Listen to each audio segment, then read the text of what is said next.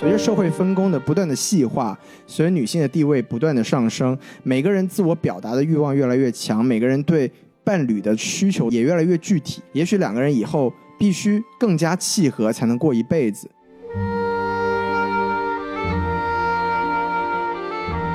好，欢迎收听什么电台？哎，我是王老师。我是西多老师，哎，我们这个北美分部啊，又来给大家做节目了。没错，我们新年新气象，哎，先跟大家说一声新年快乐，新年快乐万事如意。万事如意。哎，我们今天啊，又给大家聊什么电影呢？西多老师，今天咱们来讲一个这个颁奖季非常重头的一个电影啊，哦，对，叫做《婚姻故事》。了不得了，哎，就是 marriage marriage story，没错是吧？空老来说呢，就是 marriage story 是吧。哎，你这口音音还是非常的标志我，我啊都，不知道这什么口音了，这是啊。反正上一期我们不是给大家做了一期那个好莱坞往事嘛，没错，然后我们就是请了一位这个脚特别漂亮的小王老师，没错，哎，难得来个女嘉宾啊！是，的，哎，这次我们请来又一位非常美丽的女嘉宾，对，我们现在就是北美就是喜欢请女嘉宾，你瞧瞧哎啊，我们这边人杰地灵啊，哎，这位女嘉宾厉害了，她的瞳孔特别好看，是，是是，嗯，所以这个较好看的这个女嘉宾呢，就适合这种恋足癖的导演，没对错，吧昆汀嘛，对，哎，但我们这种瞳孔好看的女嘉宾呢，就适合这种恋童。哎，你你你啊打住打住打住，哦，这这不对啊，没有没有这个没有这个没有这个病啊没，有这种癖好啊，是是是是，好好对对对， 那我们来这个隆重欢迎一下莫非老师。哎，莫非老呱师唧，呱唧呱唧呱唧。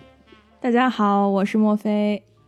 哎，莫非老师可厉害了，哎人家是学电影的科班出身。这么厉害，嗯，对我们又请来一个专业的人啊，是的啊。然后现在大家听口音也听得出来啊，他跟我是北京老乡是吧？哎，你你们这是北京口老音乡啊，见老乡了，啊哎，啊，对咱们北京的那个大栅栏和十里堡特别的熟悉是吧？这两个两个地方不能念错是吧？特别好。好，然后呢跟不上这个，作为一个南方人，不知道你在说什么啊。这读错， 应该读大大石栏和十里铺。对，大哦石栏和十里铺，哎，哎你们这个还对我这个南方人很不友好啊 哎，！厉害了吧？哎北京人的 inside joke 是吧？是是是啊好，那咱们这个言归正传啊，没错，我们来聊一聊网飞啊，恨得牙痒痒，哎该死的 Netflix 啊！对，王老师还专门借了我的 Netflix 账号看了这部哎电呦，影，太是吧羞耻了哎啊！作为一个呼噜人，怎么能有 Netflix 的账号？是不没是办？法，人家确实比较能打嘛，是吧？哎对，对对，我们来说一说这个，先说说这个电影的这个评分情况。没问题徐老师请讲。行，那这个电影呢，它首先呢，它是上映的时间应该首映的时间应该是这个去年的威尼斯电影节。哦，对对对，然后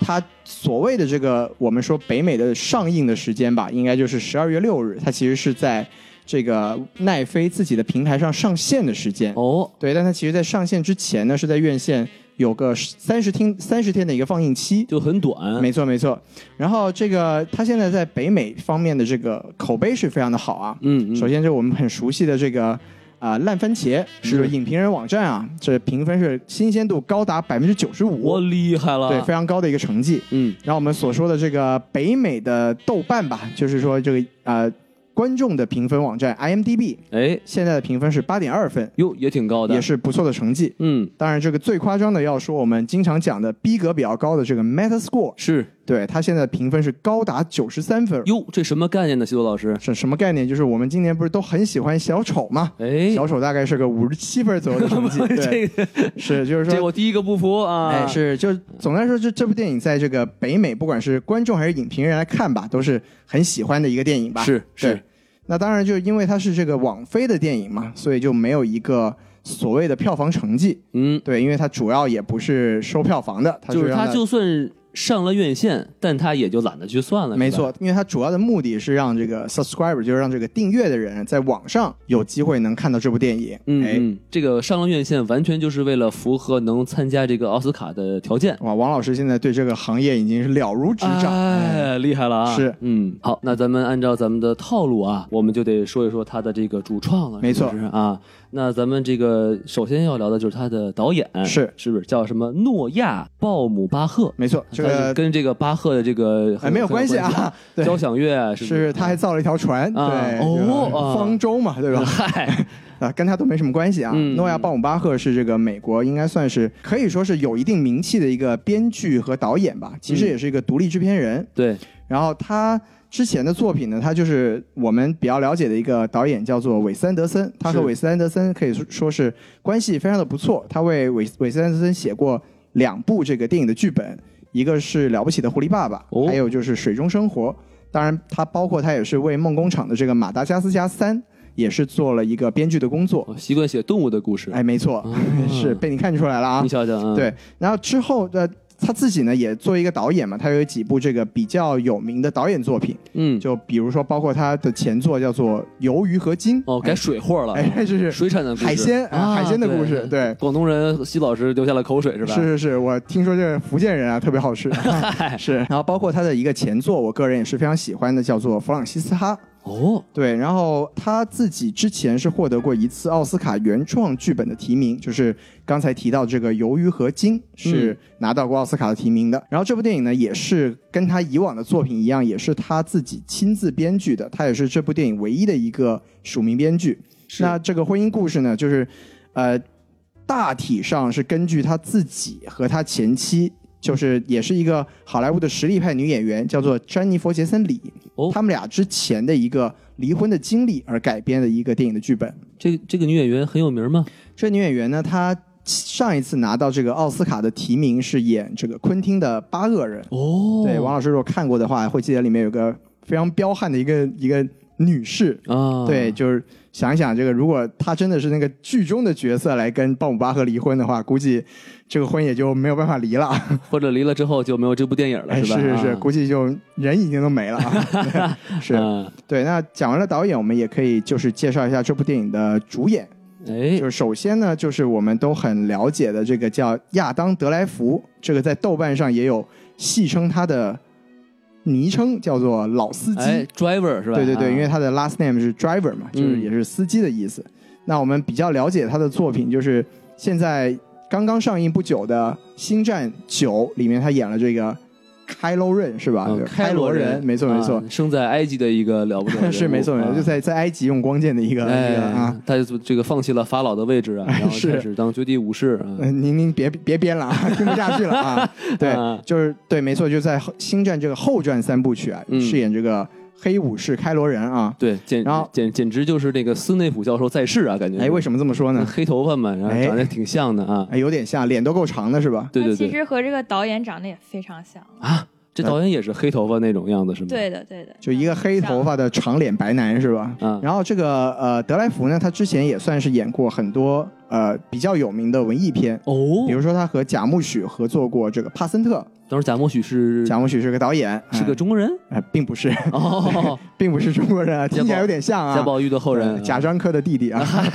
都没什么关 太系，乱了，什么辈分儿 啊是？并没有关系啊。对，啊然后还有包括他演过这个科恩兄弟的《醉乡民谣》，嗯，这是他和鲍姆巴赫其实是第四次合作了。比如说在之前的这《弗朗西斯哈》里面也有他的身影，他演那个女主角的室友。对，然后他去年呢是第一次获得了这个奥斯卡的提名，就凭借斯派克里的这个《黑色党徒》。那这个开罗人我们就介绍介绍到这儿啊。对，然后女主演我们大家也是非常的熟悉，就是我们的这个黑寡妇寡姐哎斯嘉丽·约翰逊，了不得了，可以说曾经也是这个文艺片女神啦，是吧？嗯对，演过比如说《午夜巴塞罗那》啦，演过《赛末点》啦，这个是跟 Woody Allen 的合作。嗯，还有一个那个穿秋裤的那个是吧啊，？穿秋裤那个就不是文艺片了，那 个对对对，那个是那是广广告攻，攻壳机动队是吧？王老师说的是这个攻壳机动啊队，大型秋裤广告，没错没错嗯没错。然后包括他和这个索菲亚科波拉也合作过这个《迷迷失东京》，哟对，是。然后这个我们大家更加熟悉的，当然就是在漫威里面的这个黑寡妇了。深入人心，没错没错，然后明年也有他这个个人的这个单体电影，毕竟这个复联四牺牲之后，连个葬礼都没有，是吧是嗯，对大家都没有想念他的意思，对，哎，非常的非常的难过啊。嗯，对，然后这个电影呢，讲完两个主演，当然最重要的两个主角就是他们俩了，就对因为对对婚姻故事嘛，讲的就是他们俩离婚的故事。对对对，如然后果是有三个人的话，那就不是婚姻故事了，是吧？对，那就那是什么呢？嗯，小三故事是吧？哎，是吗？啊那是文章的故事。 哎哎嗨啊， PG One 的哎没有了。哎，啊 是是宋哲的故事，这有可哎能。天 哪！嗯，对我们知道太多了，是吧？ 对。啊，然后还要介绍一位的，就是这部电影里面可以说是一个比较主要的配角，叫嗯劳拉·邓恩。哦，她是在里面演的是这个 Nicole 的女律师哦 Nora，对啊 Nora，对这个演员，她其实也出道非常早啊，嗯她以前是出演这个啊、侏罗纪公园》的，然后由于女主这个角吗还是女主角之一吧。哦对？OK，嗯，然后由于这个《侏罗纪世界》现在不也在拍嘛，之前的新闻也确定了她会回归这个将在明年上映的《侏罗纪世界世界三》。哦，对厉害了，然后像在近几年里面，可以说在很多地方都可以看到她的身影，比如说她跟。刚才我们说的这个老司机啊，是合作了其中一部《星战》，哦他在《星战八：最后的绝地武士》里面是有出演的，哦，他是一个那个一个将军，呃将军是吧？对反叛军的一个，对。没错没错，啊就是他光速撞撞击对方舰队的那个他下令的就是他自爆了是吧？哎他自爆了啊没错嗯嗯暴狼哎哎，对，但是有意思呢，就是他跟这个开罗人在《星战八》里面两个人是完全没有对手戏的。是，然后包括格雷塔·格韦格新拍了一部这个《小妇人》嘛，嗯哼他在里面也是一个主要的配角的哦，还有角色，他，对，还有他，哦没错。然后这两年 HBO 有一个非常有名的电视剧集叫做《大小谎言》哦 （Big，Little Lies） 是那个万磁王演的那个是吗？啊，并不是，是大女主戏，就哦包括，OK，OK 有这个 Nicole Kidman 啊，有这个瑞希·威瑟斯彭啊，然后她也是其中的就是所谓的 Monterey Five 里面的其中一个女士，那说明对他这个咖位也是挺大的啊，咖位也是蛮重的，对。然后嗯他们三个人现在在这个颁奖季也都是可以说是呼声非常的高，哎，三个人都是入选了金球奖的这个呃候选的名单里面，厉害。了，前两位当然就是主角啦，然后这个 Laura Dent 就是一个女配角的这么一个入围，确实演的不错，没错，啊嗯，这也是我们就很喜欢这部电影的其中一个原因啦。对。二零二零年就是我们也可以预见，就应该会在国内上映了。但是就是毕竟这个电影应该是 R 级嘛，对吧？没错所以它这个删减的情况可能就不知道了。对这个，当然这部电影它所谓的 R 级，它主要也是来自这个语言上嘛，哎因为有很多这个脏话，对，这个我们就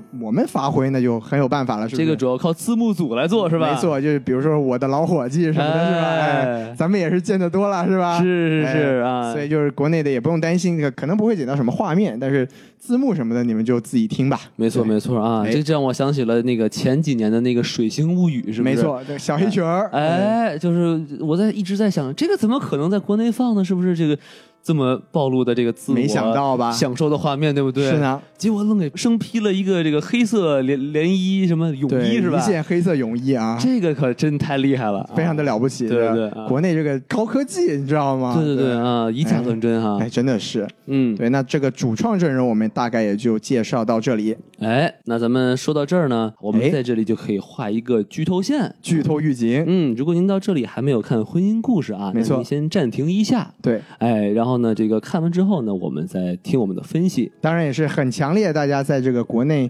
上映之后再去看一遍啊。 也对啊，是支持正版，是不没是错啊？那如果您不听话的话呢，那我们就只能说一下我们的微信公众号啊哎呦我的天，这都不挨着。啊，S M F M 二零一六。 对，S M F M 二零一六，哎，这个加入我们的微信公众号啊，扫描二维码就能加入我们这个微信的这个粉丝群。哇，这个广告真的是无缝接入。啊，然后和我们这个呃美丽的这个莫非老师啊，是还有我们两个不是很美丽的男老师啊，是不是一块儿聊一聊电影啊？对，可以看到墨菲老师的瞳孔啊、你哎们粉丝群有多少人啊？啊，粉丝群现在已经是开到三群了，哎，这个问题超过非常1000好人啊可以，可以，可以，可以。大家这个赶紧加入啊！哎，好，没错。那咱们这个现在呢，根据我们原来的这个流程啊，我们现在进入这个嘉宾打分环节。，好嘞，哎，那咱们既然这个莫非老师第一次上我们的节目啊，那就是由我们先先打一个，好不好？哎是嗯，那就由我先来，好您吧？来，哎，我呢就是满分是五颗星是啊，我打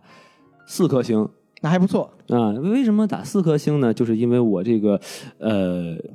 不是很喜欢看人吵架哦，啊。然后呢，就是我就是一看人吵架特别烦，而且这个电影确实很直观的给你展现了那种夫妻之间那种互戳痛点的吵架、啊没。 错。啊我其实看起来就直观上来说，我不是很喜欢。就王老师觉得，反正现实中吵架没人吵得过您，是哎吧？，没错啊，说我何必在电影里面看呢？你瞧瞧，毕竟是说相声的，对不对？就是哎，但是同时我要减零点五颗星，哎，为什么要剪呢？哎，因为这个男主角啊，这个老司机的发型实在太像开罗刃了。这碍着你了吗？对啊，我觉得你这开罗刃怎么回事啊？你这好抱着这个瑞不放，还要再找一个寡姐，你这到底是多没有安全感，是不是？所以说，原来开罗刃的这个发型就是寡姐给他剪的。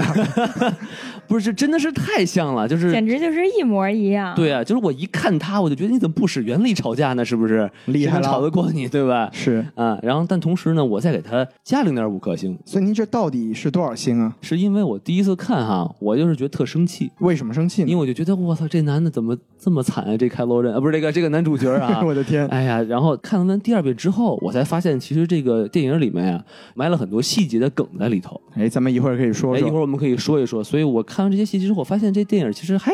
有的可聊的啊。是的，所以我再加了零点五颗星，所以您可以把这个总数说来听听吗？变成四颗星。啊，那还是不错的啊。嗯，还行哈，是还行，嗯。好，那咱们现在把话筒交给莫非老师。好，嗯，嗯，这个电影呢，满分五颗星的话，我也是给它打四颗星的。啊，就是我第一次看呢，我觉得这是一个中规中矩的爱情电影，让我哎想到了之前也是一部大火的电影叫《爱乐之城》。哦，拉拉烂对，《的， La La Land》也是呃 base 在我们洛杉矶的一个电影。是的，啊、然后我看那部电影的时候和这部电影是一样的，我都是第一次看，非常感动啊，也流下了感动的泪水。哦但，是后面呢，就是越想越觉得经不起推敲，怎然么说后呢？呃，比如说这个儿子的形象呢，他就不够立体。作为一个家庭片，他的海报、宣传海报也是三个人的形象在上面。他儿子是一个二弟的形象是吗？但大头呃儿子嗯对对，如果如果这个观众们去看了这个电影，就会觉得这个儿子他仿佛是一个工具人是一样的，就是他在里面基本上没有自己的声音，对，是一个比较假的这么一个形象。我们后面也会具具体的去聊好，嗯，然后还有其他的一些小的细节，感觉就是可以铺开了去写，让这个电影更加的立体、更加的生动，但是他却没有去这样做啊。我们后面也可以聊聊，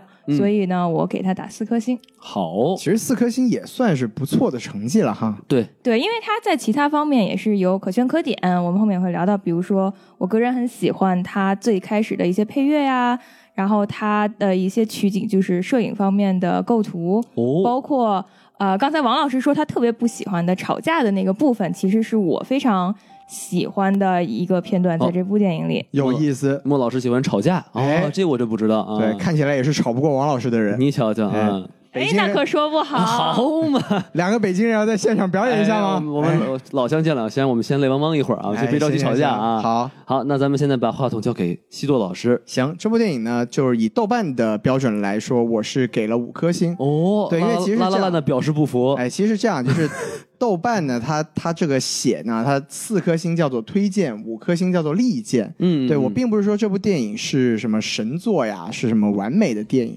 对但是我觉得这部电影非常适合，就是大家都去看。而哎且我觉得这部电影在这个生活小品这个范畴里面是拍的非常的好，而且是也也有很多可以打动我的段落。就是我在看这部电影的过程中，包括第二次看的时候，我还有几个段落是就热泪盈眶，就我是、哦我是深深的受到了触动。嗯这点我是同意的。对，然后就刚才这个墨菲老师啊，他说跟这个拉拉链有点像，是是吧？但是他是以一个缺点的这个范畴来讲的，啊，就是说他觉得都有点这个不真实什么的，是吧？那其实这些我也不是说不认同，但是我就觉得但是很难认同。不不，我是我我我可以接受这些意 见，但我是觉啊得你可以勉强接受这些意哎，见。没错，我非常的勉强的接受一下。 对，但这部电影和《拉拉链》一样，就是它在一些片段和一些感情的表达上，我是觉得我是真切的被打动到了。嗯所以就是啊、呃我们以豆瓣的这个标准来说，我给出一个五颗星的成绩。我希望这个有条件的朋友啊，就都去大荧幕上面看一看。如果没有不想去看的话呢，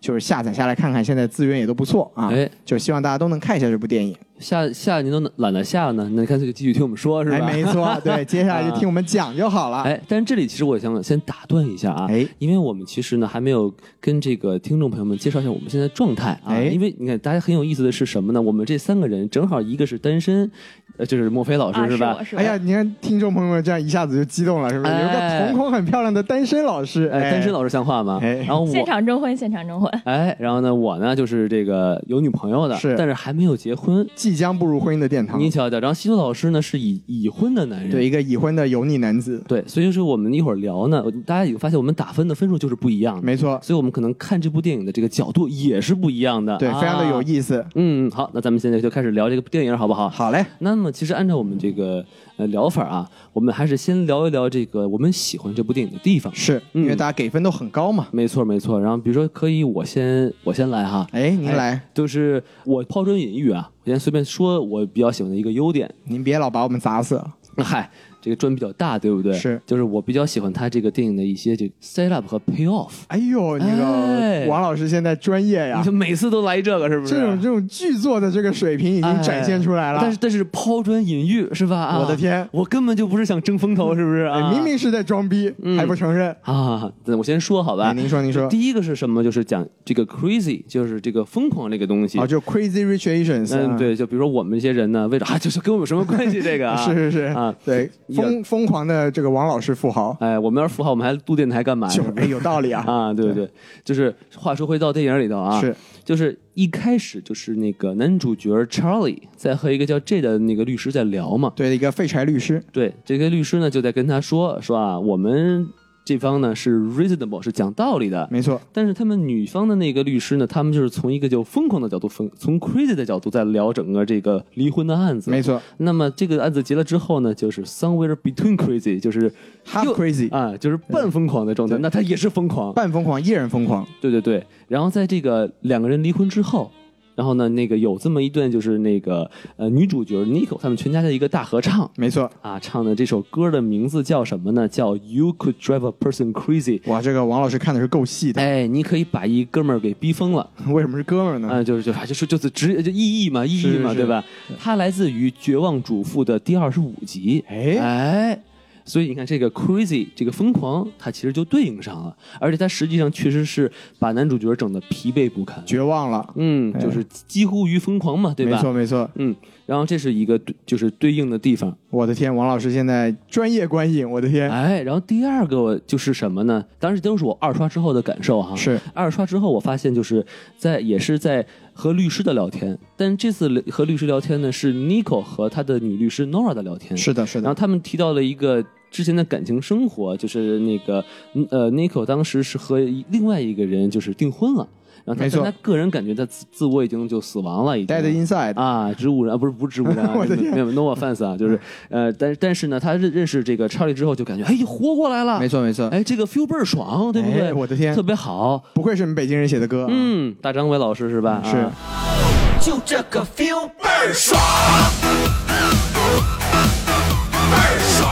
另外一你个们大揍过佬。他吗？嗯没没有没有没有没有，然后在故事的后面，当他们也是在他们离婚之后，哎，然后 Charlie 呢唱了一首歌叫对《Being Alive》，在酒吧独唱啊，哎，在酒吧独唱，这是来自于一个歌剧叫《Company》，男主我的天哎，男主角 Robert 唱的这么一首歌。哦，王老师，您现在这个看电影的水平非常的高啊是，不是这个 Wikipedia 真不错啊？哎呦我的天什么都能查到一。个国内上不去的网站啊，哎，你瞧瞧，然后呢，所以说这又是一个对应，对厉吧？害了，啊，然后第三个呢，其实大家都能看得到，对，就故事的开篇就是男女双方在互诉对方的优点，没错，读信，对，然后他们是写在了一个信上，但是哎是的很遗憾，就是他们没有互相读到。没错，然后在故事的最后的结尾，当这个男主角儿呃去看望他的小孩儿和他的这个前也不前算妻，前妻啊，哎对对已？吧经尘埃落定了嘛，对对对，然后看小孩在在认字儿呢是，啊，这个然后一看哎你读什么，一读哎，正是这多年之前是吧？前妻写给自己的这个表扬信啊，不是什么表扬信，就是这个哎对这个这这这感这封谢信啊感 好人卡不是那哎个呦就这封真是信好人卡呀！啊，这三段对应其实我觉得还是很有意思的，王老师现在这个理工科的看片过程越来越牛逼了，哎，非常的佩服。哎，那咱们下面哪位老师？我们让莫非老师来说一个吧。莫非老师走一个，哎，呃，这部电影我给它四分嘛，其实所以我还是有很多喜欢的地方的。您说说。那我第一个很喜欢的地方呢，就是它开头的时候啊，这里剧透预剧透预警了。开头的时候呢，它是有一个长达七分钟的 voice over，就是这个声音旁白啊。然后这个声音旁白呢是由两段音乐组成的。那它的哦 composer 就是作曲家呢是兰迪纽曼。那兰迪纽曼呢是在美国好莱坞非常著名的一位作曲家，哦他的家族呢俗我们俗称为纽曼家族。他的家族里面的人呢都是作曲家，从他的爷爷辈儿开始啊，包括他本人的一些呃堂兄啊、堂弟啊，都是非常著名的电影作曲家。为哎什么是为什么是俗称纽曼呢？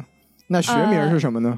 苏苏生是新人啊哎， 我的天，对 对，Newman 嘛，新的男人，可以的新可以的人啊，所以 Newman 家族都就是出这个作曲家，然出后作曲新啊人对，快乐家族呢都是快乐的人是吧？ 啊我的天， 对，然后呢，那这个兰迪纽曼本人，他之前给很多著名的电影也都做过曲，比如说这个呃《玩具故事 Toy Story》这系列然后这个怪兽这个这些电影，哦，那他之前做的电影呢，都是像迪士尼啊、皮克斯这种动画电影是比较多的。是嗯那么这次做这个剧情片《婚姻故事》也算是他的一个呃新的突破，就是一个挑战，对对他来说是一个新的变化。那他做了两首曲，第一首叫《What I Love About Nico》，然后第二首叫《What I Love About Charlie 哇》，哦，就是这个妮可女主角和查理男主角在读写给对方的信的时候，分别做了背景音乐。我太厉害我了，嗯觉得是非常感人的，也非常符合他们念信的这个内容。就是他两根封信的标题，对，两封信他的标根题。据根据这个新的内容来作曲哈，，对他，我看了一篇对他的采访，他说他拿到这个片子的时候还是比较惊喜和惊讶的，因为嗯一般找他的都是这种卡通片嘛。对，然后，但是这个导演呢找他写这么一个剧情片，然后看了好几遍，这最开始的七分钟，他觉得非常的感人，嗯然后他就往这种啊浪漫啊非常就是甜蜜的方向去进行创作。嗯那效果呃也是非常好的。哇我是觉得呢，他这两首配乐是起了一个非常好的头，非常抓人，就把这个这个爱情故故事的这个基调啊给奠定了，让你开头是一种非常甜蜜蜜的感觉，说、嗯啊好正面，他们好爱对方哦。就是这样的一个感觉，然后和后面进行一些争吵啊、一些矛盾啊，包括对簿公堂，形成了对一个鲜明的对比。用这个啊优秀的音乐制造了一个甜蜜的假象啊，对啊，那我们之前也提到，他们家的人都很厉害。那他今年呢，这位作呃作曲家也是和他的一位堂兄叫汤马斯共同入围了奥斯卡，哦，然后同样要去角逐这个配乐的这个奖项。那他这个堂兄的这个作品是什么呢？啊、是一部电影叫《一九一七》。哦，哦，是个战争电影啊，厉害了非常的期待。那除了这个开头非常抓人，我非常喜欢之外呢，啊，之前我也提到了，我特别喜欢他们最后呃靠近后面那段大吵架的戏。嗯啊、那在这里我就想引出这部电影，其实呢也有很多，呃，伯格曼的这个隐喻在里面。伯格曼的啊隐喻是怎么伯理解格曼？呢是一位非常著名的导演，那他非呃他是一位比较老老的导演了就。大概什么时代呢？啊、这位英格玛·伯格曼导演呢，他是一位一九一八年出生的，在二零零七年去世的这么一位导演。哦，然后他的有很多著名的这个作品，其中有一部呢叫《Scenes from a Marriage》，就是国内翻译为《婚姻景象》或者嗯叫做婚姻《婚生姻活生活》对啊，这两种都有。那这里面呢，也是有一段非常精彩的吵架的戏，就是。这部电影里，他们两个要去签这个离婚协议书的时候呢，他们两个人发生了争吵。嗯，然后也是互相诅咒对方，呃，骂对方说，呃，男主角更是说我恨你，我恨你，连续说了三次我恨你这么一个戏，然后最终发展到这个冲突是男主把女主就是前夫把前妻打的这个是头破血哎流。火啊！但是反而呢，他们在打完这架之后，女主仿佛是放下了自己，然我后操终于，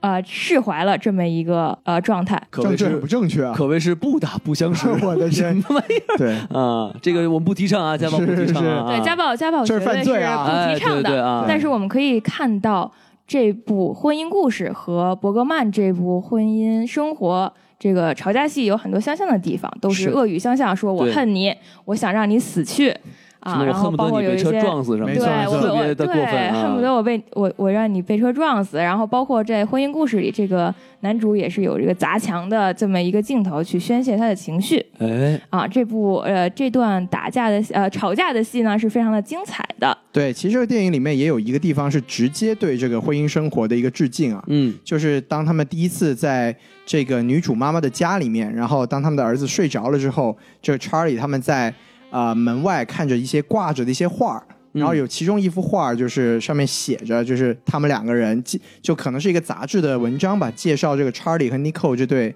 夫妻。然后旁边写着的就是它的标题，就是 “Since from a Marriage”。哦，对，这其实就是直接对应了这个伯格曼的这个婚姻生活的一个英文的译名哦哇，。这是一个小彩蛋在里没头，错，没是不错，是这其实就是的，非是常的。直接的证明了说这个导演说我我是有这个致敬伯格曼的这么一个一个动作的。这并不是抄袭，这就是致敬，是没吧错嗯，还有另外的是，《婚姻故事》导演呢在接受采访的时候也有提到说，他在这部片子里用了更多的特写。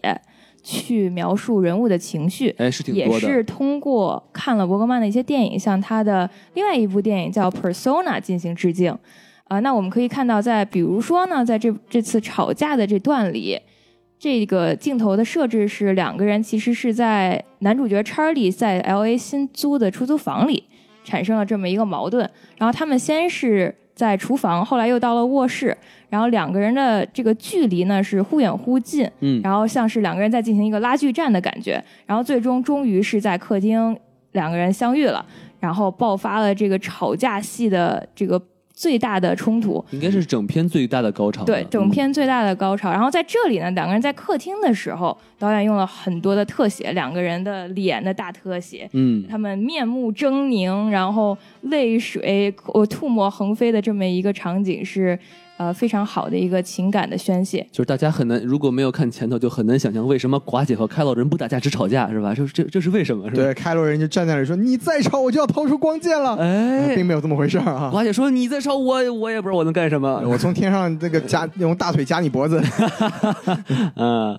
啊，所以以上呢就是我非常喜欢这部电影的原因啦。哎，好，谢谢莫非老师。哎，那咱们现在就该轮到咱们西多老师开始装逼啦。是是哎，是，装没逼者西多老师啊，没有什么好装逼的好吗？就这哎部电影，我就是给分给的高而已嘛，加油啊对不对？那后面的这个五十分钟就交给你了啊。啊，我太可怕了。对，啊其实我可以，我可以就是先顺着刚才啊、莫非老师讲的来讲了。就是首先就是他他这部电影有很多地方，我觉得是很真实的。就是对像刚才莫非老师一直都说，他们在吵架这个片段，其实有很多这种恶语相向的东西，是很多之前的这种所谓的爱情生活电影都已经表现过的。它其实对是两个人在，尤其是亲也。在亲密关系中的两个人，在这个日常中很有可能会出现的景象，是的，就你看，尤其是他们这个啊、吵架这场戏，一开始两个人其实很和平啊，就是我们说，哎，我们是不是做的有点过头了呀？啊我们要不要就是两个成年人一样坐下来这个好好聊啊？然后结果哎到最后就升级到一个不可不可收拾的局面，就然后互等相都到。触到了对方的逆鳞啊。没错，没错。然后等到两个人真的恶语相向完了之后呢，又互相的哭泣道歉，对，就我觉得这个地方就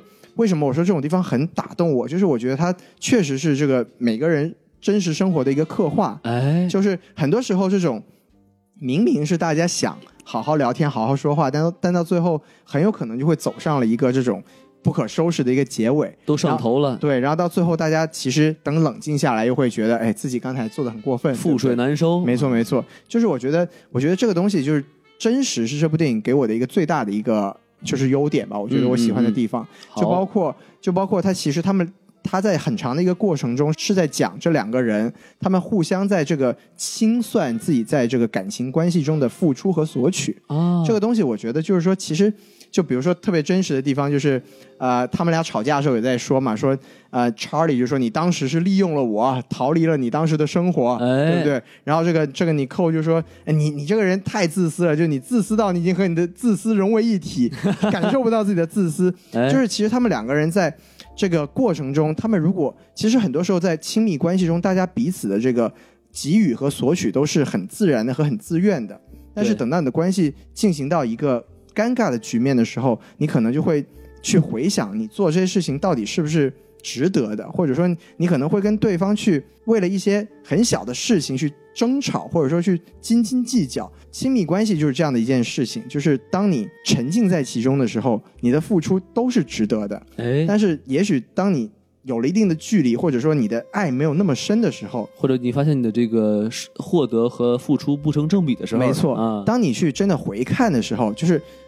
总结来说，就是亲密关系真的是经不起清算的一种东西。就是的，我们经常说人性是不能考验的，对其实亲密关系一样也是不能考验的。嗯，这部电影它很长的一个篇幅，就是他两个人的亲密关系自己在清算，放到法庭上去清算，由周围的人去清算，到最后两个人就会落得一地鸡毛。然后当他回到最后的时候，你会发现啊，原来还是两个人的事情。对其他人都会慢慢的散去。所以我觉得这一点是非常打动我的。对对，然后还要说的话就是，首我特别喜欢这部电影的一个地方就是，我觉得它的视角非常的好。哦，就是当我们在看一个爱情故事的时候，尤其是这个电影，它是一个其实它片名叫做婚姻故事，，对，但它其实是个离婚故事嘛，对吧哎？，当然，我们在看这种情侣之间出现矛盾的时候，我们很容易去带入一个调解员的一个视角。这就确实确实电影里有一个嘛，对吧？对对对，也也很有趣，就是、嗯就是第一幕很很棒的地方。他第一幕首先他说，他是以一个两个人互道优点作为起作为这个开篇，对这然后拖出来一个调解员的这么一个身份。这样我觉得就是我一刷的时候啊，就是第一时间我就带入了这个调解员的身份。嗯，于是我在整个电影第一个第一次看的时候呢，我就觉得我开始算两边谁做的对，谁做的不对。嗯，对，我觉得这这部电影很有意思，就是你不管从什么视角去看，你都可以代入。你对从这个呃调解员的身份，你可以去代入，你可以去数两边谁做的好，谁做的不好。哎，你如果作为女性视角，你可以确确实实的在这个 Nicole 她表达自己的不满的时候，你能感受到她的愤懑你和她同时也能感受到她这个丈夫或者前夫的这个冷漠，没对吧嗯错，没，错。但是你当真正带入了这个前夫的这个视角的时候，你又会觉得，哎，尼寇那边好像是有一些地方做的不地道，哎，不讲理，你又会同情这个这个 Charlie 的角色说好，了一起读，哎。啊，对，我就觉得这个东西是非常有趣的，就是它是一个非常平衡的一个视角去解读这么一个亲密关系。所以这个非常不适合情侣一起看，是不是？其实我觉得就是它是两个方面吧，就是一方面确实是有很多人看完这部电影也说这是什么婚姻劝退指南是吧？对对对对对，就是，但他在我看来呢，就是我可以说到我喜欢他的另一个点，哦，就那你是说说，就是他最后的落点是非常的温馨的。他其实到了最后，他是告诉我们说，哪怕两个人两个相爱过的人到最后没有办法再走下去了，嗯，但他们最后的落点，他们的爱还是在的，他还是们可以彼此互相系鞋带儿的，啊对他们还是可以系鞋带儿，是吧？他们还是可以就是互相去看到对方的好。他在读到最后那封信的时候，还是能表达的，还是他当时真实的情感。唏嘘不已啊，，对，就是说他在这个所有的东西都尘埃落定了之后，爱情还是可以在的。这个哎就是很有趣的一个视角，就是因为我觉得我们都是来自传统的这个啊、呃中国家庭吧，对对，我们就经常有一个想法是说，哦，首先爱情是就是一对一的，必须是永恒的、专一的。但其实这个电影和呃刚刚我们提到的这个《La La Land》《爱乐之城》，它有一点的表达是在我来说我是很受用的，就是爱情和婚姻本身就是两件事情，他们哎俩有时候是一致的，有时候是冲突的，他们不一定是一个永远都是在同一个立场的东西。就一般这个爱情只有回忆中的爱情才是美好的，是吧？，对，所以就是当你用这个视角去看这件事情的时候，你可能就会觉得，呃，这部电影它确实在很多地方有很真挚的一个表达。嗯，所以我就觉得，总的来说，我很受它的打动吧。基本上就是这些吧。我觉得我已经又装了一波逼，是吧？就可以可以可以，我觉得可能我是一个比较对于这种爱情片比较单纯的人，我觉得我被打动到了，我就会喜欢它。对，装逼装的还是不太够。是是是，嗯如果我是您的话，我说，哎，他读到这个，呃，前前妻当年给他写那封信的时候，就是“此心可待，成成追忆，只是当时已惘然哎，”。您这个逼装的确实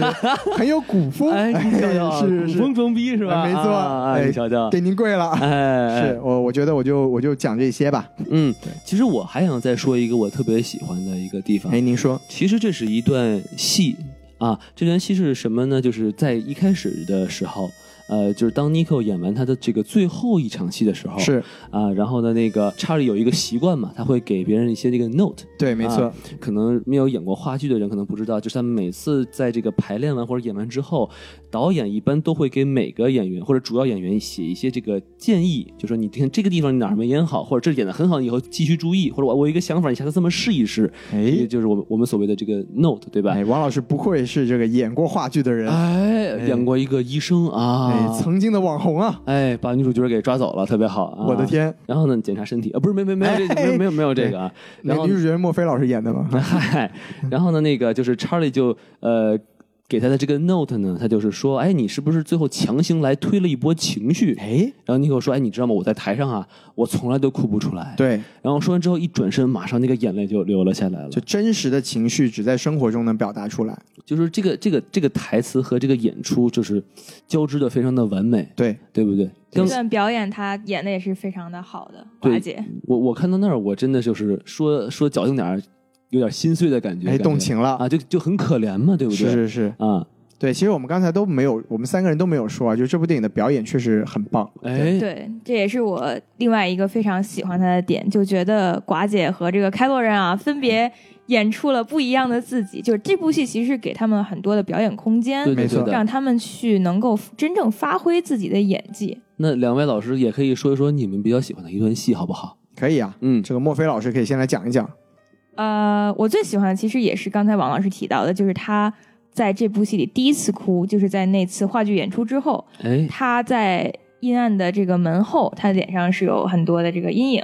然后在这个公寓里呢，也是比较暗的这么一个环境。哎，然后呢，他站在门框边，然后他的前夫呢坐在沙发上给他讲这个演出后的 notes，然后他在那里故作镇定，默默隐忍，然后转身一转身回到卧室，哇，眼泪一下子就下来了。那个在那里，我就一下子看到，就觉得有点心碎的感觉。对，其实那个地方感觉就是男主角那个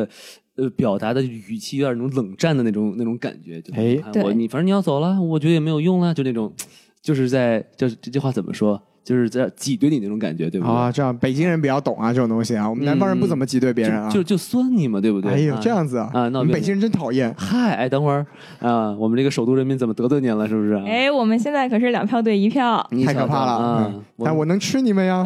我我们 不是故啊，吓吓死了！啊。好，那西子老师，要不您来说一说，我觉得其实呃，要说段落的话，就是就真挑一的，段啊。就说就非要挑一段。哎其实我记得我第一次看这个电影的时候，第一次感觉到就是特别呃打动我的一段戏，其实是就是他们俩就是提出离婚之后第一次见面是在啊尼寇妈妈的这个房子里面，哎然，后当天晚上 Charlie 在给他们的儿子念这个书，是对，然后念到一边念的时候，然后就念到一半的时候，这个 Nicole 的眼泪默默的就从眼睛滑下来了。对对对，然后他掉了两滴眼泪，然后最后哦浅浅的说：“他说哦，我不记得这个故事的结尾是这样子的。嗯嗯，对，嗯其实，在那个地方，就我觉得是蛮动人的，就是因为我觉得可能他就有那种，因为他讲的好像我也没有很仔细听是什么故事了，嗯但是就觉得好像是说，他讲这句话的时候就有点有点感觉说，哦，我我当时没有没有想象到，没有预见到我们两个人的这个结局会走到现在这个地步。嗯对对，然后他因为他听的是非常非常浅的一个表达，就是他眼泪就默默的滑了下来。对就我就觉得那个地方就是他们两个人一边是有一种这个敌对的这种感觉吧，因为他们已经在办这个离婚的过程中，是但是一边又会有那种，呃，他们的情感啊和他们彼此之间的这这种 bonding 啊，还在那个那个时候是没有办法去切断的那种感觉。我觉得，因为这部电影有很多地方都有那种特别爆的一些表演，但那个可能你要我说一段戏的话，那个非常安静的那一下子，可能是我一下子能想到的那个打动我的地方。其实这段我也很喜欢，因为在您说完就是他那个哭完之后说那那句话，其实男主角也回了一句， 哎，他回的是这个人是不是有点反应过度了呢？ 是。哎，对，其其实还蛮有意思的一个是是一个对话，对，所以两个人其实那个时候还是处在一个互相博弈的一个阶段、啊。没错没错。好，哎，谢谢西多老师。哎，那咱们现在就可以开始我们这个吐槽环节了啊！哦，原来还可以吐槽呢，毕竟就是除了您以外，我和莫非老师打的都不是满分嘛。哎，有道理，哎，我们就可以说一说我们不喜欢这部电影的一些地方。请开始你们的表演，哎，比如说，就我可以再抛砖引玉一下啊。哎，您别又砸莫非老师，哎，您看您两位，其实您们比较喜欢那段吵架的戏。是，其实我个人呢，我就不是很喜欢这段戏，那是为什么呢？因为首来先，说说，哎，我这个人呢就不是很喜欢看人吵架，这是第一点啊你。喜欢自己 吵，哎，我喜欢自己跟自己吵啊！啊我厉害靠了你他妈！没没没没没有这个啊啊！就是这第二点呢，就是说，我认为这段戏有点过于的直白，就这个吵架有点，就是我这像看在像看在纪录片一样那种感觉，就是哎已经骂的就是什么我你被车撞死，什么那个我我讨厌你那种感觉您为什么不喜欢纪录片呢？啊！不是，嗨，这跟纪录片没关系啊哎啊！然后我个人比较喜欢呢，就是觉得委婉一种的表达方式，啊，哎，就是您是一个。个委婉的人，哎，您瞧瞧，这感觉这样可能是艺术性会更强一点吧。哦，您是一个又艺术又委婉的人，嗯，比如说这个，举个例子，就是这个博德小姐是吧？反正都哎是、呀都是文艺片嘛，对不可对？以的。哎，故事的最后，这个母亲就是离开机场的时候，她这个是一个人驾着车，没错，哎，她其实很舍不得女儿，但她就并没有说，哎呀，闺闺女，我想你是吧？你别离开我，她没这么去喊，对不对？我的天，嗯，他等等喊就这这句就砸了，对不对？他其实就是默默的开车，然后慢慢的流下这个泪水，这哎就是一个老母亲的一个，就是在女儿面前不愿意展现的脆弱，在自己的时候就展现出来。啊啊原来王老师就喜欢这种就是有一点点收起来的情绪，哎，但是我觉得是这样，就是其实这部电影它从一开始就一直在收，它在不停的收，它是到最后已经收的不行了。就包括比如说他在呃这个男主角第一次来 L A，他的母亲家里两个人还是啊相敬如宾，哎还是不想起矛盾。他甚至呃就是让他的，当然了，啊这个是法律上可能也不行，就是让他的姐姐或者妹妹把他的这个律师信、律师函递给这个男主，哎而且对他还说了一句说啊，我就想避免这样啊有冲突、非常尴尬嗯的场景，所以呢，我本来想提前告诉你，但是因为就是孩子需要他，所以就并没有能够提前告诉他。就他一直是在避免冲突，避免冲突，甚至说不想找律师，不想找律师就是为了避免说两个人对簿公堂这样一个。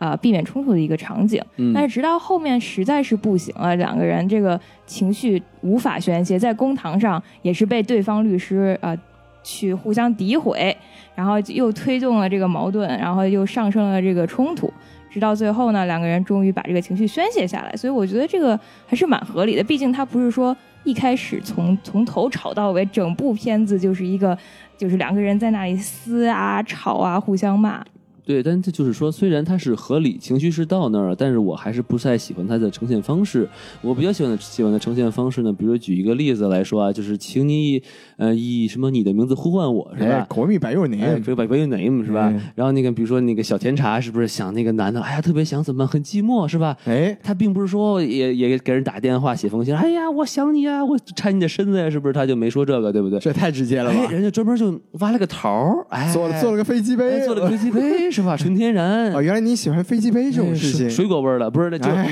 我的天就说就是我就是高说，级，不是很直接，比较侧面，比较委婉，比较水果， 不是不是不是跟水果没关系啊，就这个可能是比较符合我的口味嗯啊，怎么明说白了。就啊总的来说，就是王老师不喜欢看人吵架。啊就吵架这件事情，我是不知道怎么委婉的。啊啊，哎对对，是，你也可以挖个什么水果吵架是吧？呃，变成水果忍者了， 那就啊对对哎对，啊，好，那那么那个莫慧老师，要不您来说一说？就是我刚之前也提到了，在评分环节的时候呢，我是看完第一天觉得非常不错，很感动，甚至流下了泪水。哦，但是我看完一周之后呢，我就慢慢去复盘这个电影，我就想说，这个不是和《爱乐之城》差不多吗？然后也不太经得起推销，甚至更像一部去呃科普这个美国离婚法律的电影。嗨您，给说说他怎么就经不起推销了？比如说这部片子呢，你讲婚姻故事，然后两个人甚至说为了他们唯一的儿子去对簿公堂了。嗯，但是在这部片子里呢，这个孩子的角色却非常的弱化，感觉就像是一个为了推动剧情发展而设置的这么一个工具人，哦嗯就是必须要有他推动剧情，两个人要为了他争取这个呃看护权，所以才设置了这么一个人的感觉。哦哇塞，啊，比如说在影片的最后呢，赚取了很多人泪点的片段呢，是他们的儿子带着男主查理读尼可在开头给他写的那封信，嗯，就是讲说啊，我为什么爱你，查理的这么一封信。然后呢，就是你当时我就会觉得好感动，但是后面我就在想说，这个老爸从纽约大老远的来 L A 呃洛杉矶看儿子，不给儿子读读什么漫画啊、故事书这样的东西，哎，哎，也不玩乐高，就翻出这个信，也不玩玩好王几者荣页耀，，对，也不打王者荣耀上分儿。分是就哎，你们这个有广告植入吗？你们颜这个值太，颜值太大，颜值太大了啊。哎，这样子，哎，哎腾讯爸爸送我个皮肤，嗨哎啊，，然后这个我就是觉得这个孩子的形象呢不够立体，他也没有自己的声音，包括比如说在这个争夺孩子的这部大战里啊，也没有人真正去问他，就坐下来跟他聊聊说，哎，儿子，你到底是想在纽约，还是想搬来洛杉矶和你妈妈？嗯，整部片子里呢，这个儿子都有一种莫名的就是阳光和快乐，对对对，就仿佛就是真的置身事外，不知道说为什么两位大人就是要分开就了。特别佛系的一个孩子。对就对，一般小孩说，听说父母要离婚，他也至少要问句，就是爸爸妈妈能不能别分开，对不对？我不想同时失就失去你们俩中的任何一个。是我觉啊得这块儿其实是他可以稍微就展开那么一点儿，这个孩子的形象就活了，也让能让我理解说为什么他们要为了这个孩子去争去上公堂，毕竟要花这么多钱啊，请律师啊。然后耗费了很多的这个金钱和感情和精力，就感觉这小孩就是你离就离了吧。啊对啊就是感觉好像我挺好的啊不太需要被这么争夺啊。不过呢，我觉得也可以从另外一个方面去讲，就是说，没准儿这个导演啊是故意做这样的设定，嗯，去更加突出了呢这两位大人的一个自私。就其实他们事实上是并没有真的在乎这个小男孩他们的儿子是怎么想的。嗯他们只是说为了争夺而争夺，当然这是啊、呃另外一个想法和另外一个解读了，嗯。但是这个是主要我不喜欢他的一个地方，当然还有一些其他的细节，我感觉他也可以就是展开去讲，但是他也是没有。就故事讲的不够满，对，哎，嗯，这个地方我是不太赞同这个墨菲老师的观点。那您说说吧，对，就首先就是读信这个事儿啊，我觉得就当然你要说他为什么那么刚好就读到那封信呢？你要非这么去讲的话，那确实是有点巧。哎，对不对就跟但马尔萨一样，哎，对，就 Martha 刚好他们俩的妈妈都叫 Martha，你说巧不这巧哪儿说理去，对不对？嗯，但是你其实这个电影啊，它在这个编排的过程中，它就可以说它剧本还是很巧妙的。它首先呢，它在 Charlie 和他儿子互动的过程，它整全篇其实都是集中在这个阅读这件事情上，嗯，对不对？就是他一直是整个过程都是在教他儿子读书这件事情。是，然后他最后落在了这个点上，就是合理的。对当然，你要说为什么他偏偏去读了这个信，他其实在这个电影他算是比较贼的一点，就是他一笔带过了，他就说这哎个、说这个 Charlie 啊站在门外，然后突然就听到儿子在读东西，对，他进去看就说，哎，儿子这个拿着这个信，他如如果说我们大家就是你要说非要去细想，你说 Charlie 问一句说，哎，你这个东西哪儿来为的？什么你会有对你妈，写为什么给你我拿的着这信个？然后哎那他说：“哎，我就在那个抽屉里面瞎翻翻出来，你也没什么可说的，对不对？”嗯，其实我觉得，就是这个东西，它不是一个特别重要的一个一个 bug，它只是对刚好这个轻巧的剧作把它引到了这个方向上，就是没有什么太大的用处，对是吧？如果他说啊是隔壁王叔叔让我读的，那就是一个喜剧效 果，是吧？这这就有啊点尴尬了，好吗？ 对，就王叔叔， 王浩的爸爸哎什么电台的那个吗？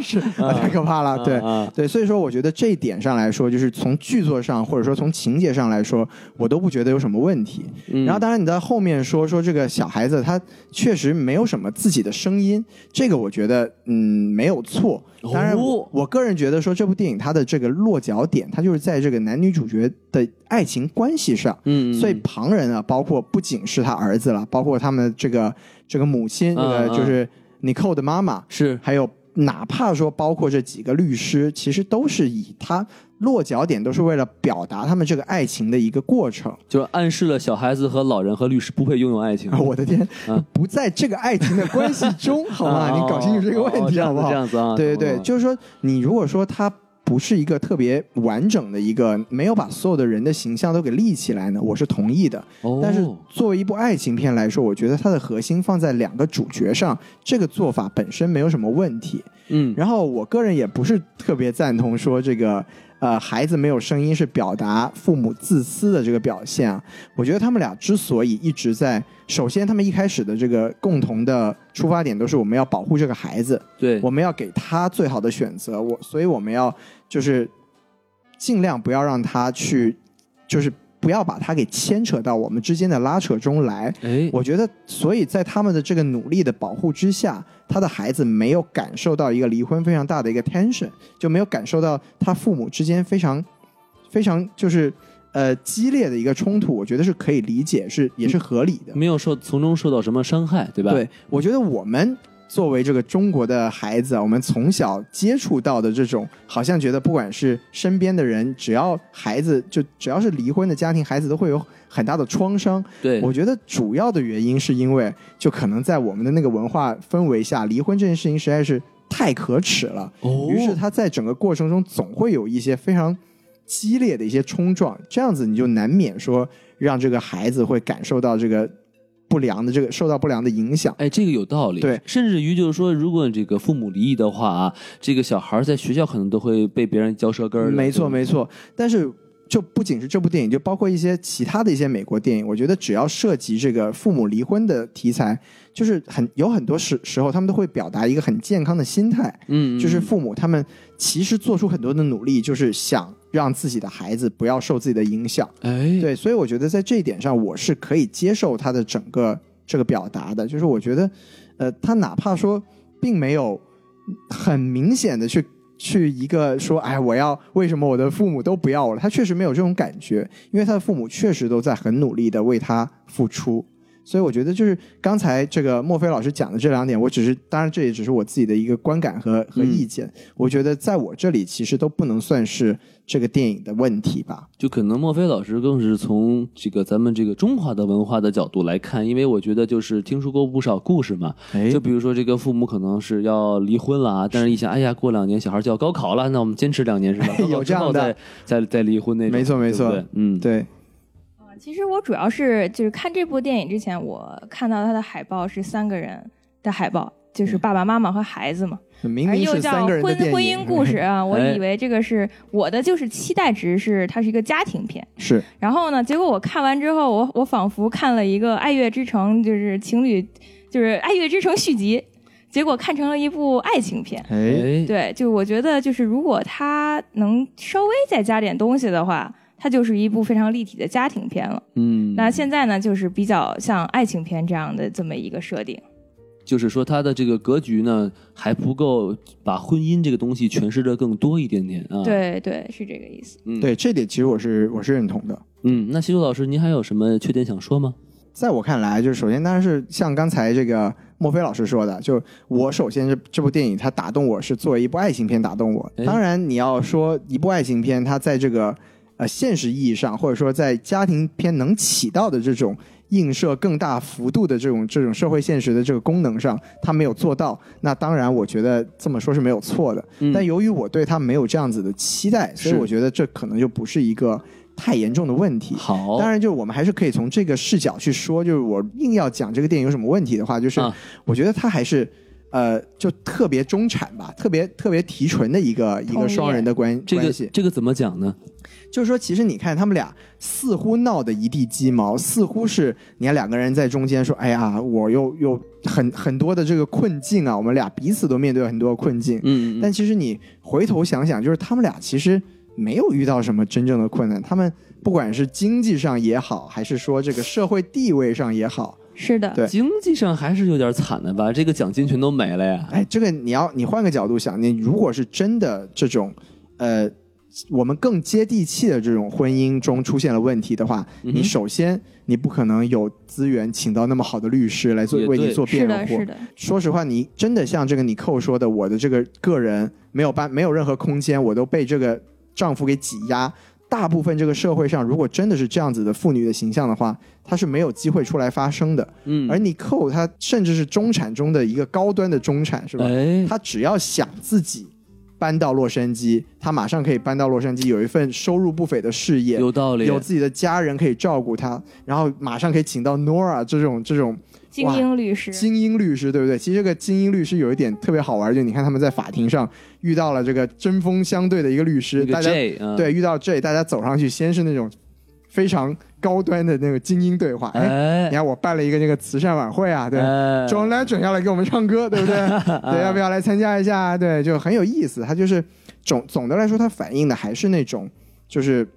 我艺艺术艺术圈的那种，嗯，毕竟还是生活非常优渥的那种环境吧。嗯，对对，就说到这个法庭呢，就当时他们在这个吵得非常激烈的时候，法官就打断他们说了一句话。当时法官的表情也非常无奈嘛，因为婚姻法庭，法官就说：“你们回头看看，说你们身后坐的这些等待审判的人，这些候审的人是没有你们这些资源在这里进行争辩的。”没然后这个时候镜头扫到啊后排这些等待的人的这些穿着啊，这个和这个光鲜亮丽的女主，包括男女主角的律师相比，就可以看出这个是有一些阶级的差距，就还穿是得很最不一帅样的的。对，穿的最漂亮两个人就是俩律师，对，就是如果两位主角是不是这样的阶级，或者说中产偏上的这样的一个圈子，他们是不可能认识这样的律师的。没错也嗯没有这样的就是时间和资源去来进行这样的争吵。那他们拥有的这些社会资源呢，放到我们所接触到的这些中国啊，甚至说亚洲的这些啊、婚姻啊、爱情电影、离婚电影来说，看是有一定错位的。没错，好，那反正这个我在大家说这么多这个不喜欢的地方啊是，我就再补充一个，好吧哎？果然还是王老师比较不喜欢啊。哎，我就是大概从从一个就是形而上的角度来说啊，我就哎觉得这个、这部电影实际上哈，呃，我不知道两位老师怎么看，我感觉它还是更倾向于把这个呃婚姻失败的错误呢，呃归在这个男主角的身上，哎，对吧？然后因为就感感觉呢，这更是还是屈从了这个最近的这个浪潮嘛，就是女性独立呀、这个这个 Me Too 啊什么的这这个上面，这个其实是让我感觉有一点点遗憾的，哎，王老师能不能详细的说一说为什么会给您带来这种感觉？就是因为最近的这样的电影就太多了嘛，对吧？哎就连零零七都变成一个黑人女性了，对不对？我就您您知道的太多了，啊，就就感觉这个有一点点点让人感觉到不适，就是感觉这种东西适得其反嘛。就是啊女性平权是件好事儿，但是太过了呢，反而会让人感觉有点这个疲劳啊。而且就是你从整个这个电影前半段来看呢，这个导演主要还是去描述说这个男男方啊，虽然就是很有才华，是呃，但是他这个很冷漠呀，他很自大呀，对不对？就是明明这个呃已经都闹闹到要离婚了，但是他其实毫无危机感。哎，对不怎么对说？ 就是说，他这个女主角都已经找了律师了，但是这个男的不到收到律师函，他都根本就没有去想说，哎呦，这个事儿这么严重啊！哎说哎，他就他就觉得咱私了吧，这事儿，私聊可还行？对不对？就感觉就他其实把他描挺描述的，说实话挺蠢的，就是他根本就没有那个意识，是说两个人一旦闹到这个地步，他可能就已经很难再做那种亲密的朋友了，真的可能会互相会搞对方一下。比如说，你看最后这个男的找律师找多难，哎，没明错明这，个女的已经有 Nora 了，但其实找了十家律十一家律师，其实都被那个那个 Nico 已经都已经去都已经过了联系过了，对，没啊对对错，对，被摆了一道嘛，是对吧？然后再说到后面，就是那个女律师 Nora，哎她有一段独白嘛，就说：“哎呀，这个圣母玛利亚那块儿，然后让女人很不容易啊，这对女人的要求就比男人要高什么的对，。生孩子都不能有性生活，哎，你就你就这这耶稣是吧？他老爸没有啪啪 啪，哎，他就厉有害了了，是不是啊？是他他耶稣走了之后是吧？去世之后抱他是遗体的还是他妈妈是吧？上帝也没有来，他爸爸也没有来，永远都缺位哎，哈，我们女人等于要又要完美，还有很多的责任，对吧？是其实就是说，它还是按照这个思潮在发生，所以我是觉得，就是可能是最近这样的电影有点多。明白这个我意思我，就觉得这个导演也也是屈从了这个东西，因为我相信，其实刚才徐老师也说了，一段感情的失败，一段婚姻的失败，它不是说谁对谁错的，没错这么一没个错东西就是两个人共同没有完成好的一个任务。对。嗯，所以我觉王得老师就是总的来说就是有一种反政治正确的倾向，哎，咱们啊只要这政个治正确的东西您都不喜 欢唱是唱吧反？调，对不对、哎啊？对反反正我就是说有有点这么就没有对没有呃没有对任何一方有不敬啊，就是我个人的一点小小的建议。明白明白嗯。但其实我也想就是就是补说一下王老师这个点啊，就是因为这部电影它其实我们刚才也提到了，啊就是这个导演他是根据自己的一个离婚经历，就是呃可以说是改编自自己真实的离婚经历吧。哦，对，所以说我觉得他在这这个过程中，他是有一个就是回溯自己当年的这个婚姻过程的一个这个感觉，嗯，他就是可能包括在很多地方，他可能也更好的表达出了这个男性受到攻击、受到欺压的这么一个地方。是这这是我觉得他其实我刚才也说过，我觉得他这个电影的视角其实基本上我觉得是蛮平衡的，所以就是可能呃他。当然，王老师觉得说好像有这个女性独立啊这方面的东西，就对显得对这个男的好像有点有点这个呃脑子比较慢，是不是？就就比较蠢，对，在之前没有什么危机感这种事情，但我觉得就是在现实中确实也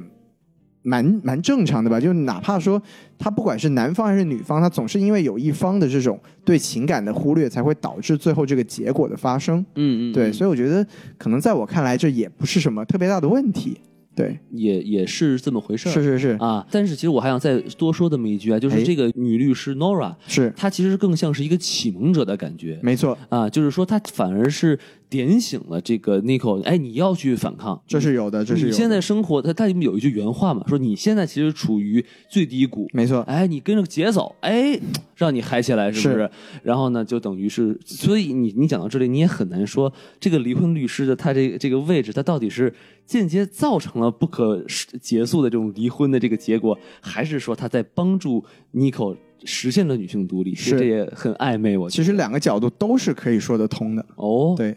嗯，说到这个女律师诺尔，我补充一点啊，就是她那段非常经典的有关玛利亚的这个圣母的这段台词呢，她我觉得其实还是是屈服于社会上对女性的标准来说的。是有的。因为她是鼓励女主角去按照这个标准做事儿，而不是去建议她说你要去冒险，你要去挑战这样的标准。哎，他的意思其实是说，你如果不按这个做，这个监护权你可能就拿不到了，因为你的老呃前夫呢，只要随便做点啥，给点钱啊，或者说愿意来表示说愿意来探视，或者说随便做点啥，做了百分之二十的工作，他可能就拿到这个东西了。是嗯但是如果你不做到百分之二百，你就抢不到。所以他是说，你一定要做得更好，你不管是啊、呃演还是怎么样，你都是要让别人相信，让法庭相信你是一个百分之二百的好母亲。就在是这么讽刺的这种对这对，种还观是念有一种像屈服的感觉。是对哎，我觉得莫非老师这点讲的特别有意思，就其实可以结合刚才王老师讲的那一点来说，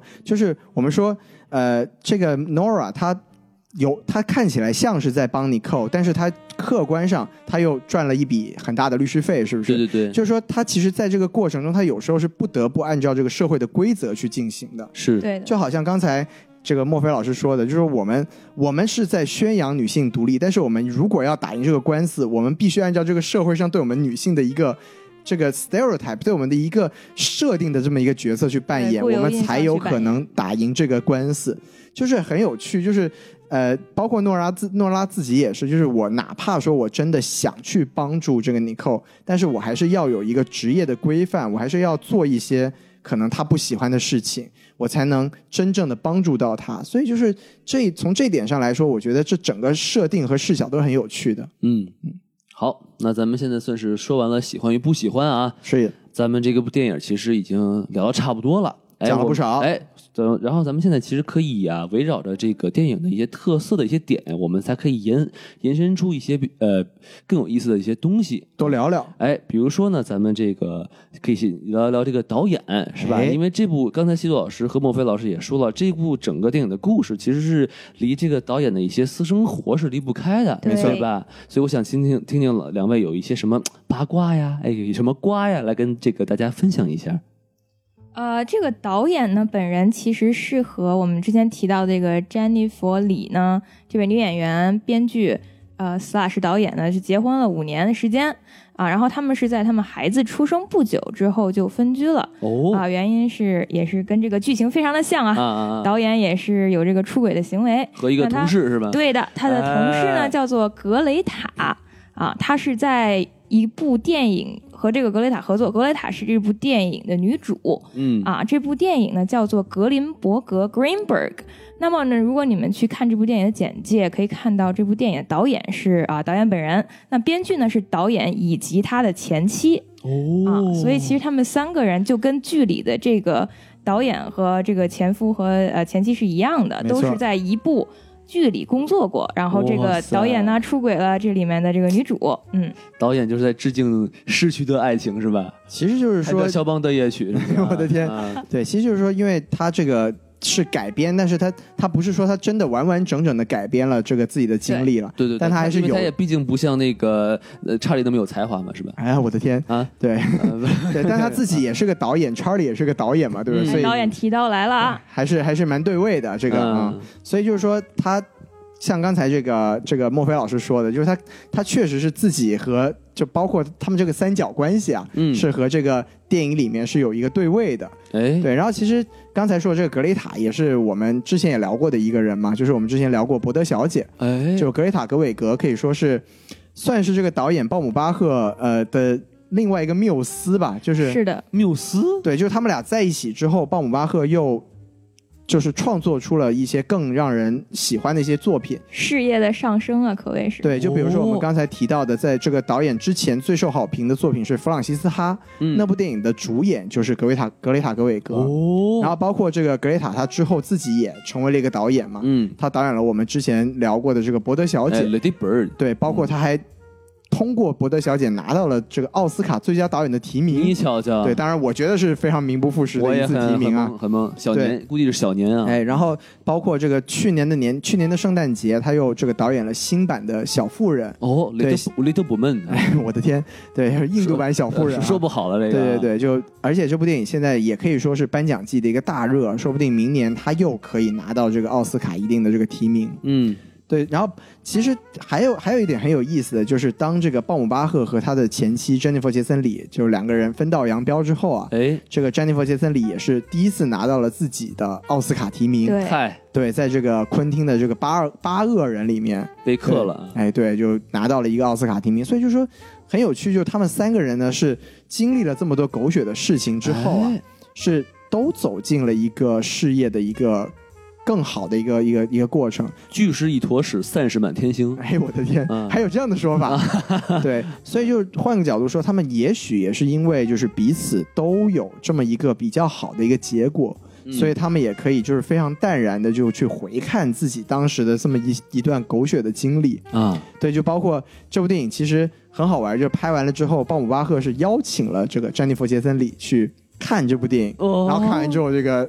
据说前妻还说，哎，还可拍的以，不错啊。 ，very good 是吧哎，very good 啊啊，然后还有就是，我也听说，就是他在这个剪完这个版本之后啊，他也邀请了就现任就是格雷塔·格韦格去这个剪辑房里面看，然后格雷塔·格韦格听说他看完第一段这个七分钟的前面这个读信的部分就已经泪流满面了。哦，对，就是彼此确实都对这个大家彼此的历史和我当这年个都做过了程什啊，么是吧？对，都还是很心有 戚戚，这也是很有趣的一个事情。哎，留下了忏悔的泪水 是 吧？是是。是，对我当年把你给抢走，但你看大家现在混的也不错 嘛，是不 是？。那天真是天太热，我真的就是不是故意穿的那么少的、啊 我的天，对，嗯都是挺有意思的过程。嗯，有点意思。哎，那咱们现在这个说完了这个导演的这个私生活啊，是哎，咱们还可以说说另外一个角度，嗯，就是说呢，这个呃，刚才咱们提到这部电影最不离最离不开的一个角色就是律师，女律师，哎对男男方女方各有一个很牛逼的律师，对吧？ ，asshole，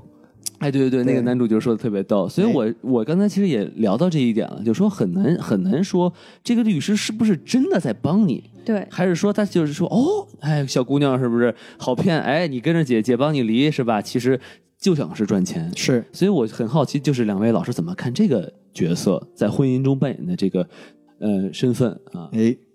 呃，我觉得她首先就是我，我个人也非常喜欢这两位女主和女配在第一次见面的时候，就是妮可去到了诺拉的 Nora 的这个律师办公室，哎，然后呢，他们进行了一段交心、非常交心的谈话。而且是有一个长镜头，对不对？对，哎有一个长镜头，然后呢，也是有很大段很大段的台词。然后妮可呢，就是在这段时间里，感觉有一种发现自己的感觉，重新找到自己的感觉。就是诺拉呢，诺拉诺拉是在一直引导他，问他说：“你到底想要什么？”哎就，最开始的妮可，她是一直在说说哦，查理永远不会搬到纽约来的，查理永远不会就是呃 agree to this，就同意这样的这么一个改变的。嗯，但是诺拉就问他说：“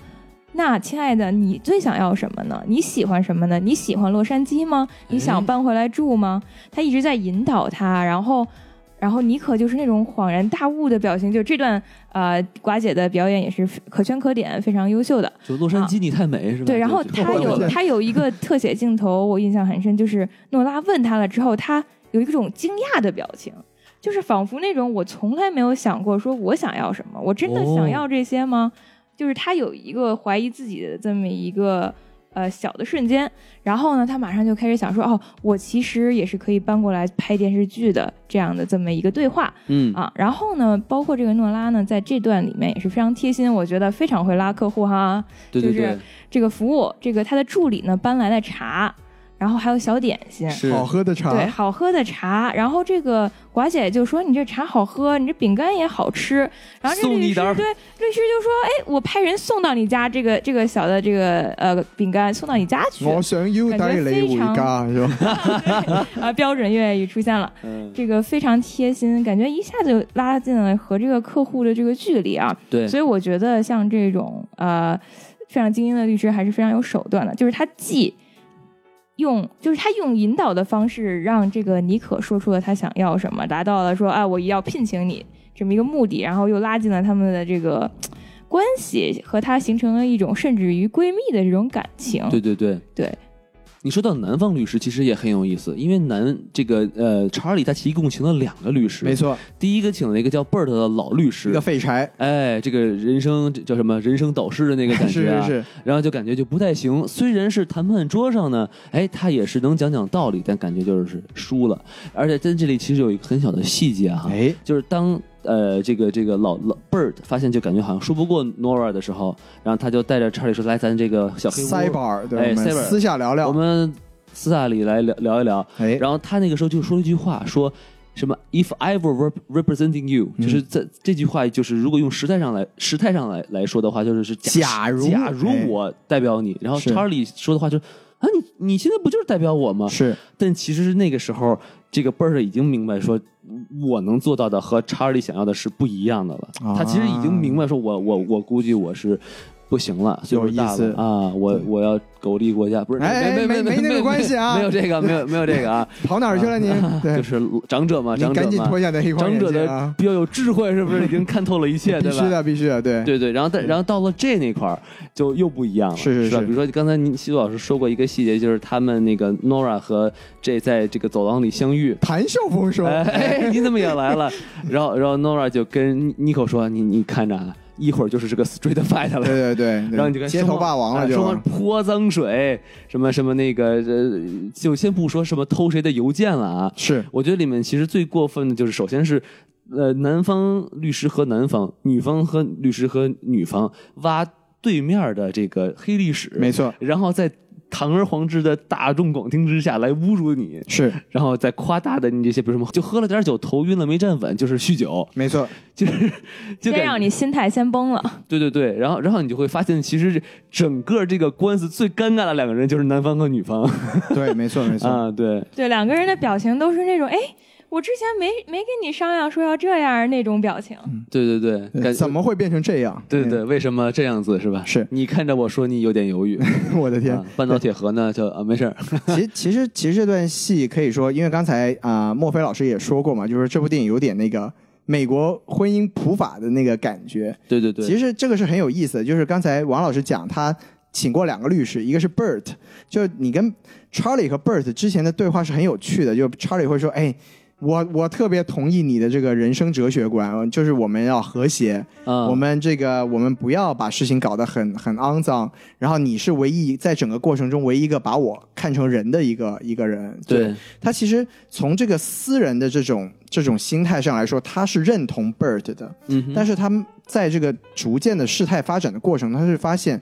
我们。事事实上，一到这个法律的层面，我们就不能用正常人的这种感情去处理这些事情。对对对，这个我觉得觉得其实也是非常好的对美国这种离婚的这个司法体制的一次就是剖析，嗯哼就包括哎，其实我们要说回来的话，这个这个地方它也不是这部电影的一个一个原创吧，嗯就像之前在这个七七十年代八十年代有一部。很有名的这个美国电影叫做《克莱默夫妇哦》，就也是讲一对夫妻就是离婚的这个一个事情，嗯由这个嗯达斯汀·霍夫曼和当年还很漂亮的梅姨主演的，我没看过，对对对啊就是我只看过史蒂芬夫妇啊，啊，史密斯夫啊史妇密是吧斯史密斯夫妇史蒂芬是谁啊？ 是是啊是，对，就他其实他当时也是有这种，就是两个人私下聊天的一些内容，是然后可能在两个月之后被律师拿到庭上，就变成了一个攻击对方的砝码。嗯嗯，对，其实这个电影它很有趣的，就是我觉得它可以又可以映射出另外另外一个话题，对，就是是感情和生活这件事情，其实永远是属于两个人的。是当你把它拿出来，让这个让不管是让法庭也好，还是让这个周围的人，或者说我们现在喜欢放到网上去让大家讨论，大家拿出来剖析，拿出来就是放在聚光灯上面来看的时候，嗯有很多东西跟你当时的想法和出发点解读是完全不一样的。对对对对，就像这部电影里面就很明显，就是哦，我这个把它放上船，放上床，然后放上船，差不多差不多差不多，对对，都是然后躺下来啊划了一下脚，就说啊，到了律师的嘴里，就是你是一个酗酒的人，对不对？嗯嗯然后就包括很有趣的，就是像这个这个查理，他划伤了自己的手，对不对但他就他就不能让这个婚姻调解调调解员说，哎呀，你你你有没有事儿？他他一定要装坚强，说我没事儿。我没 事儿，对你，他走了之后我再倒下，就是这种属于自己私人情感的东西，都不能放在外人的这个视角上去看，因为你被别人一解读，这个东西你看自残倾 向，是不哎是？暴力倾向，在是还在儿子面前玩这种危险的器具，哎，这个东西你拿出去就说不清楚了。对对对对，所以说这种东西就是。它一方面当然说，像莫非老师说，它是一个美国告诉我们说，哎，在这种这种资本主义国家，腐朽的资本主义国家，是不是？对对对对对对，这个离婚这种事情啊，就太过分了，是不是？哎，当然，他另一个另一个角度也是，像我刚才，我觉得就是说，你很多这种生活上的东西，你一旦拿出来放到聚光灯下的话，它就全部都变质了。对对对，所以就是说说回来，就是为什么为什么这部电影它还是最后还是落脚点落回到两个人上面，就是说真正属于你们自己的感情，到最嗯后也就只有你们两个人自己冷暖自知嘛。没对吧错，没错，就是对跟律师其实没什么太大关系。没错，没错。你哪怕说 Nicole 跟 Nora 可能到最后看起来关系依然还是很好，嗯，但是他们闹得那么僵，但最后我还是可以蹲下来为我的前夫系一下鞋带。对这个对事对情是可能是外人永远都没有办法去是体的谅或者是的理解的。买卖不在人意在嘛。没错，没错。但其实话说回来啊，哎，这三个律师里面，其实唯一有良知的就是那 Bert，其实也不能说他是有良知，就是说比较那个通人性啊，不是不是通 人通人性，性啊，比较那个 四不像是 吧？哎就就是比较这个体贴男主角嘛，是或者说他就比较有那温和种共情，哎有共情，对对，谢谢对谢莫非老师。对，其实我我不知道您还记不记得这个细节啊？他和这个查理最后的一段对话，他在给他讲一个笑话，没错，但这个笑话一点儿都不好笑，对吧？就说啊，他女那个呃女的去旅行，说你哎去哪儿啊？你你去什么意大利是吧？啊，你去那破地方干嘛呀？你怎么去啊？然后那个我坐什么什么航空公司去，哎， 对对那对不航空公司可烂了，你干嘛坐那航空公司啊什么的？就类似于就是一个呃丈夫不断的去、呃打压自己的打压自己老婆老婆的没一错个东西。然后那个查理听了到第三番儿，说我我他妈请你来就给我讲这破笑话来。是 然后其实贝儿的就看他一眼就说哦，他根本没听明白这笑话在讲什么。因为他没讲完嘛，对不，，但他其实已经很，但我觉得这个他其实他讲的这个根本就没有完，是他其实就是不断的在给他重复，男的无完全在无视女人欣欣喜的去外面旅游，然后完全靠自己去呃找旅店、找找飞机场，什么找飞机场、找飞机、 找找找这个旅游景点儿没错，没错，他完全就是按照自己的理解去打压这个女人，是按照他自己的这个节奏去来评论所有的事情。所以我觉得，其实他想最后试一试查理，他能不能明白这个问题到底出在哪儿？但他发现，他讲到第三番，他还是没有任，哎他还是不朽懂木，哎啊不行此处应该想起他还是不懂，是不是？是。啊，他其实是这样，就是我觉得王老师说的没有错，就是他确实是一个通啊、不是通人性，就是他确实是有这个共情能力的一个律师。但是对换一个角度说，这种律师在真正的法庭上他是存活不了的，没错他，永远只能是一个失败者。就是的，他也是一个很明确的失败者的形象。你看，在别人这种办公室里面啊，就是捡一捡那个那个 donut 的什么碎渣对呢，对对对吃一对对吃。对，就其实他确实，他作为一个婚姻律师，他是非常的失败的。哎，对，然后其实他刚他讲那个笑话是有有寓意嗯了，就包括刚才王老师说的，就是他是在表达说，哎，我其实是想劝你说，你要你要看到你的一些行为，嗯哼，对他其实这个他其实他最后他有个总结的这个总结的一句话嘛，就是说对这种事情到了以后之后，就孩子他自己会有一个视角，会有他的定论。对，然后其实有意思的是，这个这个笑话他没有讲完，但这个嗯笑话它是有结局的。哦，对他其实是他讲的是说一个一个女士和她的她的先生是个美发，就是 Kevin 老师，嗯，是一个美发师，就一个 Tony 理发师老师，Tony 啊老师，对对对。然后就说他不是一直在讲嘛，说你看你做的这个旅行决定多么的糟糕啊嗯什么的，嗯然后你去梵蒂冈，梵蒂冈人太多了，巴拉巴拉说了一大堆。对对对对，然后这个笑话的最后是这个女的她去意大利旅游了，嗯然后她在梵蒂冈呢，她最后一站是见到了一个这个这个 Pope，就是这个教皇，对对对然，后这个教皇就把把手放在她的头上，啊嗯，就说了一段悼词，然后哦，说完之后呢，他最后就说了一句说。谁给你剪的头发，丑死 了！对他其实就是说，你看这个这个男女的关系，就是男的他不停的在打压这个他自己的伴侣，啊然后到最后其实这个男的才是个废柴，哦就是你是个破烂发型师，你给你老婆剪的都是什么烂发型，哇但是你塞自己并不自知，而是你你反而在不停的打压自己的太太。哎，教皇这样是不是破了女戒了？哦，不是，不是哎和尚，对不哎对？那那什 么混了，混了，您混您这了，是混了，您这是什么？啊？啊混呃了，，宗宗教有点有点混乱，哎可以喝是酒，可以喝酒啊，是是是可以生小孩啊，对，所以说他其实其实整体来说，就是每一个角色，就尤其是几个律师的角色，他还是有意义在。嗯嗯，对。总结一句话，就是里面有一句原词儿嘛，哎就是 “This system reward bad behaviors”，哎就是没整错整个这个法律体系啊，你越玩的脏，你就越厉害，对不对？对，这是没有办法的事情。啊是对是是所以就还是我之前说出来那那个那个我我的感觉就是说，这个亲密关系，啊包括人和人之间互相互相的这个付出和索取，你是经不起我们去清算的。嗯嗯对，好，哎，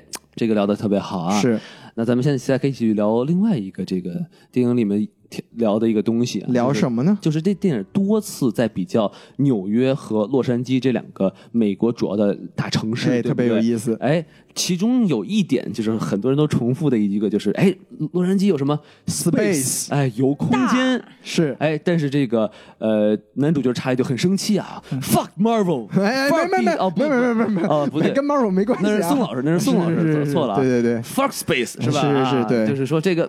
就听得很烦，因为对他是一个喜欢纽约的人，是哎他应该他应该是一个不喜欢迪士尼的人，因为迪士尼有 Space Mountain 嘛，没有关系啊，这 就个就这个呀。是，所以我其实就是，其实我不知道西多老师啊，因为哎我个人其实，在纽约生活了五年，洛洛杉矶生活了四年。哎呦我莫非老师好像也是跟我跟我一样，就是在两边都待过嘛。待过待对过。对对，所以我其实很想和您就是从这个 space 和就是另外一点就是关于 movie 和这个 stage art，就是说这个电影和舞台剧这两个角度，我们也可以聊一聊这两个城市的不同点。哎，我觉得你们两位老师可以先聊聊，因为你们毕竟是在两个城市都待过的人。对对，嗯，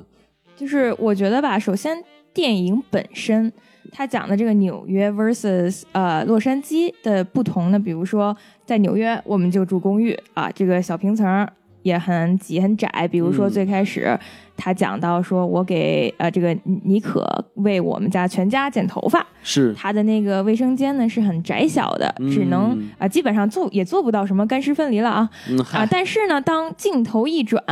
我们到了洛杉矶，到了那个妮可妈妈的大房子里，哇，这个好几层啊，就不说了，这个大车库，然后这个房子外面呢，也是有很大的自己的花园，哎有很大自己的空间是属于你的，然后家里好几个这个房间也是不用提了，然后包括呢，你比如说他在纽约的这个剧院呢。啊，我们看到更多的是一种比较阴暗的一些后门啊、侧门啊，包括我们去到的他们这个家里的灯光都是比较暗淡的。但是到了洛杉矶，一下整个就变成阳光明媚，然后包括到了那个女律师那个 office 和男律师的这个办公室的时候呢，我们看到的更多的是落地窗，你瞧瞧，有阳光透进来，而且这个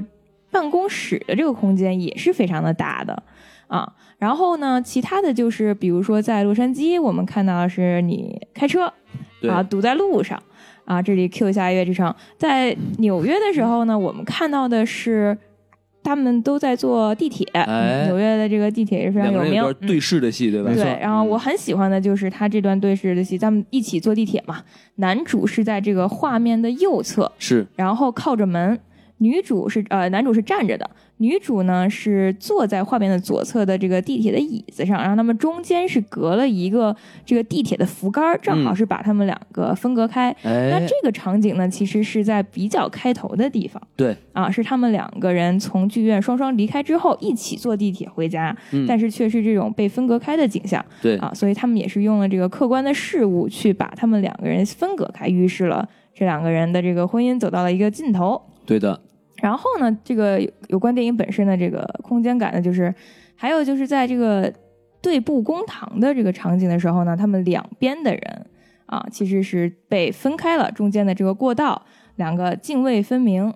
然后这个也是被客观事物隔开，包括最后他们吵架。比如说，多次这个男主是在厨房里，在他的卧室里，呃呃，捣鼓什么东西，反正是，然后也是被这个门和这个墙所阻隔。啊。然后我个人比较喜欢的另外一个场景就是他们两个在这个吵架的时候，又回到客厅的时候，他们坐在这个客厅上。这个男主是坐在沙发上，在画面的右侧；女主呢是坐在左侧的一个呃小的沙发椅上，对，中间是被这个茶几又被隔开了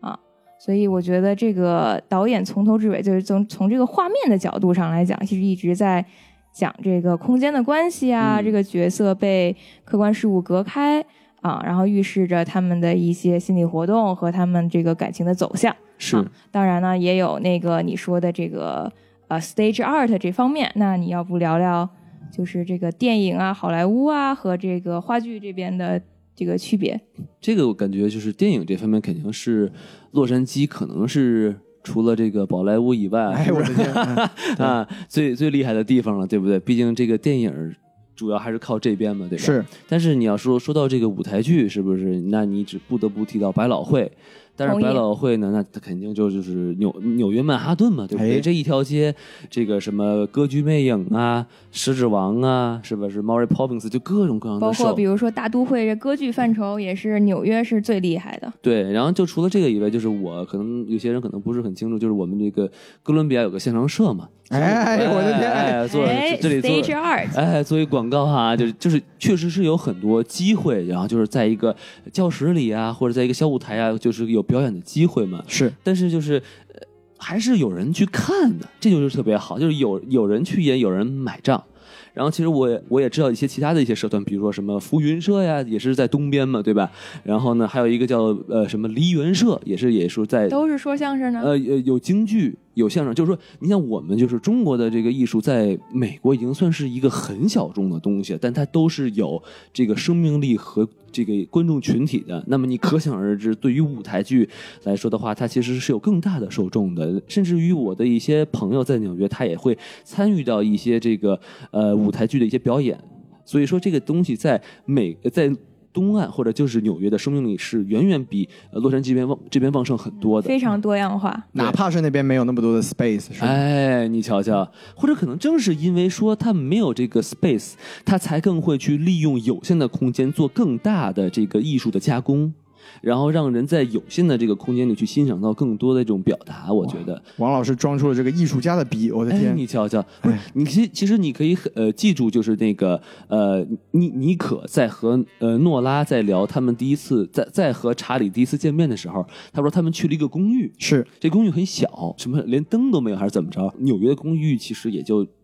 几十平米那么大，但它就是能放下一个舞台剧，而且他说哎演的很好，装饰的很好。是，所以我觉得可能正是因为这个有限的空间，才给人了一种就是去亲密感，亲密和就是愿意去做进行空间上的艺术创造的一种冲击力。哎，啊，我我是这么感觉的。反而到这个这个呃洛杉矶这边，可能正是因为它这个天也蓝啊，这个这个云哎太多 space 呃了，太多 space，然后人家可能、可能是我猜，我胡说八道啊，哎，嗯更容易就是去畅想，是不是？愿意胡思乱想呢，就可以在随便浪费点空间，咱就能搭出一个特别好的影棚，就开始拍这些奇怪的东西啊，啊。是，其实挺有意思的，就是因为因为两位老师就就是感觉都是在从这个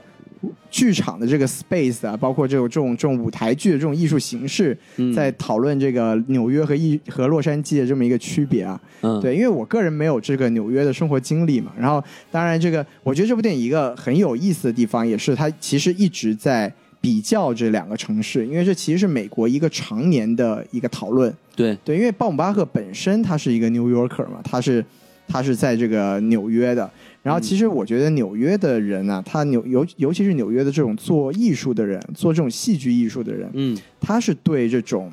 呃洛杉矶的这种泛娱乐的东西，他是很不屑的。哦，就其实他这部电影里面还是有一些表达，但是它相对来说比较平衡啊。它有一些纽约人对洛杉矶的一些一些嘲讽，也有一些洛杉矶人对纽约的这种所谓舞台艺术的不屑。嗯嗯嗯，对，就比比如说像这个尼寇过来拍戏的时候，他们这边这边人就说：“哎，这个女演员不错啊，这个之前在哪儿啊？哦，在那个纽约演一些傻傻里傻气的一些一些戏剧，嗨，是吧？”然后当他镜头转到这个纽约到这个查理的剧场里面的时候，就说：“嗯哎，这个洛杉矶哪能搞得出来戏剧啊？是不是？人家只能搞一些那个什么好玩的东西，是不是？就快餐文化，对吧？是是，就包括因为 Charlie 他本身是带入这个导演自己的视角嘛，你看他嗯一开始就是他们俩的第一段对话，就是尼寇问他说：“哎，我这个我这个试播集会不会很烂啊嗯，？”然后 Charlie 坐在那里就闷闷的说：“说我哪知道，我又不看电视，对不对嗨，？”然后这时候还还尼寇一摇一转头，还专门摇了一个镜头到那个电视上播了一些特别傻的一个一个一个电视的画面什么的。嗯就其实它是有很多这种，呃，有的没的双边互相这个嘲讽的一个一个过程。嗯对对对，对，然后我作为一个我我作为一个在洛一直在洛杉矶生活的人，我觉得这部电影还有一些很有趣的地方，就是它对洛杉矶的这个整个城市啊是有一些很有趣的描绘的。嗯嗯，就嗯比如说，这个 Charlie 作为一个 New Yorker 来到洛杉矶之后是各种不习惯，对对对，就去哪里都要开车，然后您去到一个停车场就伸手摁不到那个停车票，哎，对，试了半天，试了半天，对吧？ ，space 太大了是吧？对，啊然后他儿子在后面就笑他们说：“爸，你停太远了，我知道。”然后就、嗯但是就死活摁不着那我停车我不票是。路飞，然后就包括他在就我我们作为洛杉矶人就很熟悉，就比如说你去到一个地方需要找一些人帮你停车，就代客停车什么的。对对对，然后查理他作为一个纽约客，他就会把车上所有的包都拿下来提着。他说：“我不放心把我的包放在车里，还把车钥匙交给别人。哎，这个在我们洛杉矶人看起来就会特别的就有趣，是就你会就就会觉得他很傻，对对。但是你确实，人家就不是在这样的环境里面生活的。对对对，对，但包括他也有一些对洛杉矶这边的人的一些就是讽刺吧，就嗯比如说刚才王老师提到这个 Bert，他在这个呃 Nora 的办公楼里面吃饭的时候，二刷的时候有一个细节就给我看乐了，就他点餐的时候，Bert 说：“我要一个 BLT。”他其实这个就是一个三明治的名字，是培根、呃西红柿和黄瓜是吧？啊，和来和生蔬菜，对， lettuce，和生菜、嗯 BLT。然后他说我要一个 BLT，就这时候他女儿在旁边就喊了一声，就爸，意思就是你不能这么吃。然后嗯，说那个 Bert 马上就说啊，给我换成火鸡 的。对，其实这就特别洛杉矶，就洛杉矶这个好莱坞的人，他们就特别讲究那种什么营养均衡啊，哎什么什么低脂食物啊。对对对，然后那个谁，那个他，呃我记得那个小孩吃饭的时候不哎也说嘛，说那个我想成为一个对，我要变成一个素食素食主主义者，然对后然后因为妈妈，我然后我因为我妈妈是，然后那个查理说叫什么？他是个哎他现在已经变成素食 主义者。了。吓坏了，对对 对，就这些这些小梗啊，在我们这些我觉得就洛杉矶生活的人，确实就可以会很有心趣一笑。对，对对对，这也是这个电影就是很有趣的一个地其方。实这里面还有一些风景的东西，咱们还没有聊，你知道吗？哎是就是你你记不记得，就是那个查理在和诺尔打电打电话，没错没错从那个里面走楼梯走走走走走出来之后，马上就是时代广场，没错，熙熙攘攘的人人群，然后人山人海，还有霓 people 虹 mountain 灯 people sea，哎，very very good，然后这个大霓虹灯的一看，然后现场是易烊千玺生日快乐什么的。哎呦啊不是这这没有啊王俊凯王俊王俊凯， 哎王俊凯啊，是对对然后，但是你你换到这个洛杉矶，然后他那个是呃干嘛来着？是第一次那个在洛杉矶过万圣节，对是吧？然后他们这个就是开车啊，然后在这个呃 Sunset 的玻璃板上开，然后是这是没什么人，根什本么人就都， 没有，大家都睡了，对是吧？对对。啊，然后这时候查理就会说：“你在我们那儿就可以散步了。”是不是对的啊就是两个地方的人就非常互相不习惯，都要互相鄙视吧，对吧对很有对趣。所以，所以我个人的感受就是说，呃，在洛杉矶这个城市，它其实是是地，确实是空间很大，没错人就比较稀嘛，是，所以在你更感觉就是你是你自己一个人。哎，但是你到了纽约呢，你其实是在被这个熙熙攘攘的人群和很多的这个建筑包围着的，没然错。后它给你的感觉就是你更像你是什么东西的一部分，哎，让你有一种归属感。对对，这是我的一个感受。啊就是在纽在纽约生活过，在纽约当过网红的王老师 所嗨得出来的结论、啊没听说过啊，哎啊咱这广告费怎么收一下啊？过气网红啊，断断气儿网红怎么说一 下吧？是啊。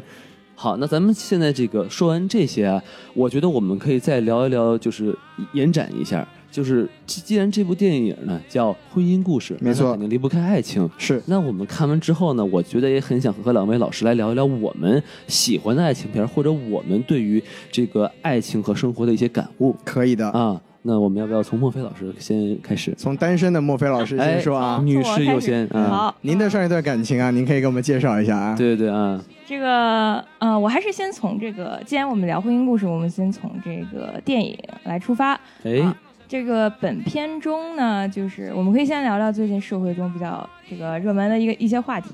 哎，这个在吵架中呢，那场戏女主角有说 “you guys 呃、gaslighted me”。这个 “gaslight” 这个词呢，也在最近中国社会中呢，也是经常被提到的。什么意思呢？啊、g a s l i g h t 呢？呃，这里做一下背景介绍，《Gaslight》是一部1944年的美国老电影啊、哦那中文名叫《煤气灯下》啊、g a s 就是煤气，light 就是灯的意思嘛。嗯然后呢，这个老电影讲的是一个啊、呃女孩儿，她继承了她亲戚的一笔巨额财产。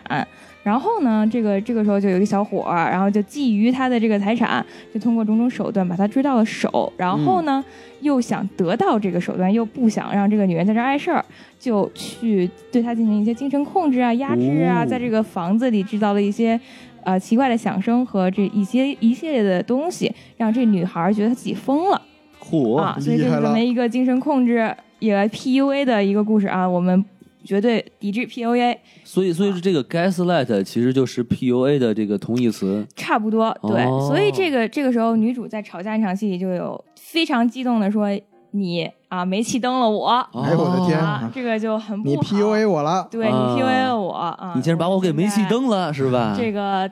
在中国社会呢，也有很多这样的讨论。嗯啊，所以我觉得这个电影呢，作为女性可能更爱看这种女生拿回主动权，主动要求分手，并且请了这个律师帮助自己争取权利、看护权这样的电影。嗯，因为现嗯在是这这个整个社会目前的一种情感导向。对，然后呢，我个人是觉得哈，就是这部电影里。也不要说谁的过错吧，比如说啊，这个男主的出轨在本片中也是比较弱化了，一句带过。对对对，这比啊较神奇哈。对，这个也也没有很多反思和复盘。但是我是想说，这个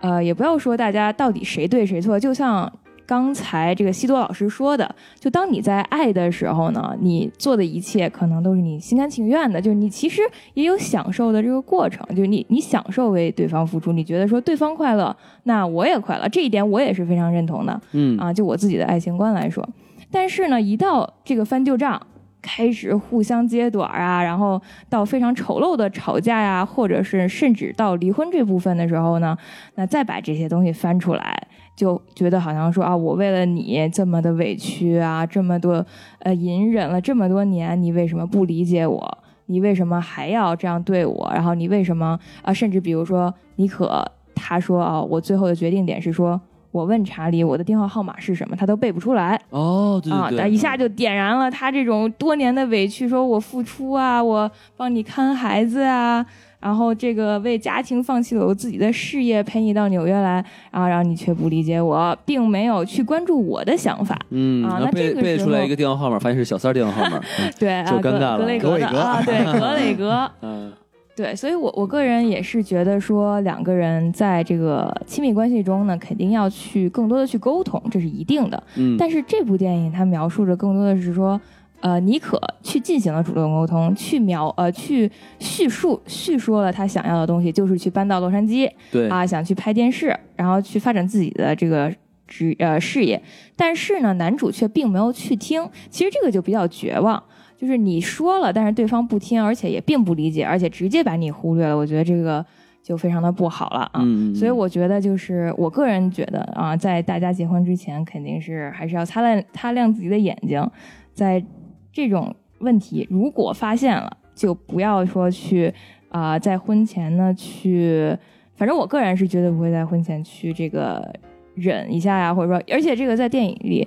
呃，妮可也有提到过，说就是这些问题在最开始都是存在的，对只不过她当时跟男主在一起的时候，她觉得自己非常的。嗯，alive 就觉得自己有活着的感觉，感觉、哎让男呃男主让她觉得重新重生了一般这种感觉，所以她选择性的忽略了这些问题，从而导致啊埋下了很多的地雷啊，导致以后这个矛盾的升级。结婚需谨慎是吧？哎，对、哎，对，所以这个就是我大概的一些看法。其实我比较赞同这个墨菲老师的这个这个说法，啊是而且我更觉得就是男女双方还是沟通很重很很重要，必须的，必须的。呃，然后呢，其实电影里有一句台词嘛，就是他呃，他其实跟那个 Nora 在倾诉的时候，他就说，其实我获得来呃洛杉矶演出的这个机会，嗯，呃，但是我老公呢就一直在嘲笑我，对不对？他他根本就不支持我，没错但其实呢，呃，如果他给我一个拥抱，说我我觉得相信一切都会很好的话，那其实不一定就会离婚了。是，对，所以我觉得这是也是一个说白了，说难听点是一个尊重，对不对？我觉没得错没错两个人要白头偕老，骑马就举案齐眉，可能有点太难了啊。哎，但是互相尊重其实是一个很基本的东西。是，就是戏剧导演不能跟电视演员混在一起，哎要不然你瞧会瞧互相鄙视，是吧？哎，所以只能和这个舞台的经理在一起，是吧？哎我的没天听说过这个， 哈就是反正我我其实就是很很想就插这么一句话，就是是呃。就算两个人说啊，我老夫老妻了啊，他这个呃放个屁，我知道什么味儿了，是不是啊？对这，这是什么话这是啊？ 就是就算就算如此如此，也要仔细聆听自己另一半的这个声音，是吧？哎说的漂亮。啊非，常同意。哎，那西多老师，您有什么想说的吗？其实我觉得两位老师都说的差不多了。我觉得就是就是我之前也说过，就说这部电影为什么能打动我，就是觉得说，因为它它展示出来的是它最后的落点是非常打动我的，就是它展示出来两个人虽然在经历了那么多呃，就是争吵啊，甚至说是是一些战争之后，嗯两个人最后落脚点是，虽然我们俩不能在一起生活了，对但是我们彼此对彼此的爱是还在的。我觉得就是这，其实就是走社会走到现在，就是我们对婚姻也好，我们对这个爱情也好，和我们可能过去的年代的一些理解都已经不尽然相同了。对啊，就比如说在现在，我觉得他们俩的状态是一种，我不能说是很理想，但是我觉得至少是比较健康的状态。就是我们虽然我们我们一起走过了一段旅程，我们彼此在那那段旅程中，我们是互相。互相爱着对方，我们也互相为对方做出了牺牲和贡献。但是，当到了一定的阶段，我们彼此不是不是对方想要的东西的时候，对那我们和就不能说和平吧，他们这一步也不能说很和平，是吧？但是我们带着这个爱意，然后但但是我们两个人分道扬镳，这不失为一个好的结局。对对对，对，我觉得其实就是说这部电影它到最后给我的这种，呃。看起来好像有点理想主义啊，就是像刚才莫非老师说了很多遍，就是说这个东西好像看起来是不太现实，对不对？嗯，但是我觉得他就是能在这一点上能触动到我吧。我觉得他可能也代表了说，就是现在这个社会，因为我们一直在说女权，一直在说男女平等，说因为为什么我们要提这个，是因为女性在这个社会上，她毕竟在历史的这个进程中啊，嗯，她嗨，还是处于一个比较弱势的地位。是的，嗯，随着社会分工的不断的细化，随着女性的地位不断的上升，每个人自我表达的欲望越来越强，每个人对伴侣的需求也越来越具体。也许两个人以后必须更加契合才能过一辈子，嗯不像我们的长辈们一样，他们可能就我们往前倒几辈人都是凑合凑合就过一辈子过去了，对不对，嗯，但现在这种情况可能在未来的社会中都很难再出现，也很难再维持下去。是，那在这样的情况下，我们不妨就是去看一下这部电影里面的这种爱情观，就是两个人的爱和两个人的婚姻生活其实不一定是一体的。嗯，他有时候到了一定的阶段，他可以用一种相对于比较体面的方式去让大家进入更加舒适的这个下一段路。哦，我觉得得这个方式可能是这部电影可以给我们带来一些思考的地方吧。就是不但不要恐婚，也不要恐怕离婚，啊哎是，不是没，错，就是呃，先先结了再离了，也不失为一个就是完整的旅程，还对不对？还能多买一套哎我还是有经验的啊还人，能多买一套房子，是不是多好啊？嗯这个就不要 想了，是不是？您这就有点 gaslight 的意思了，哎是不是？你瞧瞧，啊哎哎，其实咱们说到这儿啊，我想提出一个终极非常政治不正确的一个问题，终极问题想问两位老师正好一位男老师，一位女老师，是吧？就是说，我们从这个电影来看哈，这个查理他其实是一个非常有天赋的这个呃舞台剧导演，没。错，那么其实如果我想有一个前提，说是假设我的伴侣啊，无论是男是女啊，女性也可以有很好的导演，对不哎是对？比如说这个赵薇啊，不是，其实也不是太太行啊，就格是瑞塔·哎嗯格韦格啊嘛对，对对对对，哎哎，这个小三老师啊， 不是，我的天，啊，就是如果说我我的另一半是一个特别棒的艺术家，当然也可以是科学家，哎，那么我可能没有他优秀，但是我也有我的梦想。但是我发现呢，其实我的人生已经慢慢慢慢就变成了这个我伴侣的绿叶。那么我可能就是我想做的事情，可能要以他为中心。是那么在这种情况下来说，我们是是否还是要像你妮可一样，就是进行一种呃找律师啊，我我要独立啊，我要我要闹啊，我要我要跟你讲道理啊，还是说我就忍住，说我那我就愿意做这个绿叶，我就要慢慢慢慢把我的这个独立的意识给消磨掉。我我不知道两位老师是怎么看待这个问题的。嗯，这个问题好像很很很难回答的啊，样你子。们你们可以再想想啊，我可以再补充这么一句哈，就是你看这个故事的结局是，事情闹到那个地步，结果是这个男主角好不容易拿到的麦克阿瑟的奖金全都花没了。然后呢，并且他明明是可以在百老汇上演出的两部剧也都泡汤了。那么实际上，整个这个离婚官司实际上给他造成了很大的影响和这个分心，那么就影响了他这个天赋的发挥和他的创造。没错，那么这个非常不正、政治不正确的问题就是说，遇到这种情况下，要不要考虑到我是不是很难听的一句话，不值得去要我的个人独立？哎，这个问题值得深思。莫非老师有什么想法？我觉得，嗯、这个我的回答可能稍微不太相关啊，但比如说最近也比较火的这个八二年生的金智英、嗯这部韩国的电影啊，我哎们亚洲出品啊，然后他讲的最后结局其实是这位女性金智英呢，呃，他们两个最终没有离婚哦啊，这里也有剧透啊，大家没有看过的可以捂上耳朵。他最终没有离婚，但是呢，呃，金智英她自己选择在家进行作家的这么一个创作的。嗯嗯，啊，最后可能也是啊，也有可能成为著名作家，这我们就不得而知。对，但是他也是有这么一个选择在的，就是你不见得非得就是说完全百分之百的去隐忍。呃，也他不的见问题得是什么？金智英的问题是什么呢？哦，金智英她是描写了这个电影描写的是在这个亚洲的大背景下啊，在韩国的这么一个呃一对夫妇，然后八零后，然后她是一个家庭主妇，在家就是做清洁，她的一嗯片天地就是他们在韩国的这个公寓。哦，她也之前也是做过职场女性，做过小白领，那她然的后来老为公了是这什么个人呢？她的老公是一位职场的男，呃，就是一位比较相对比较成功的吧，嗯啊，，我觉得在韩国也算是中产，比较有前途的这比个较有职场深男度性吧，对职场男对性，哦对对对，嗯，可能呃和咱们这部电影《婚姻故事》艺术家不太一样，但是也算是个白领了啊，这么一个生活状态，然就后是两工作压力很大，是吧？对，啊工作压力很大，靠她一个人养家，因为毕竟金智英是在家当家庭主妇嘛，嗯然后金智英呢，这么久了之后呢，就会被很多人议论，比如她坐在公园里，人家就会说，哎，我也想像这种家庭主妇一样嫁个拿有钱啊钱人然后下午出来就在公园里坐坐。嗯，然后她心里就很郁闷，心想说，如果我出去工作，我也是很有前途的呀，我曾经也是在职场上打拼，我也是名校毕业。哎我，也有自己的能力，我也有学历，我也是可以干一番大事业。但是我现在，哎，为了你，为了这个家，为了孩子，我就是隐忍了。对，然后我回家了，我做家庭主妇，我每天的工作就是搓拖地、做做饭、洗洗碗，嗯，啊，还要被人家这个说闲话，然后当然也是非常的委屈。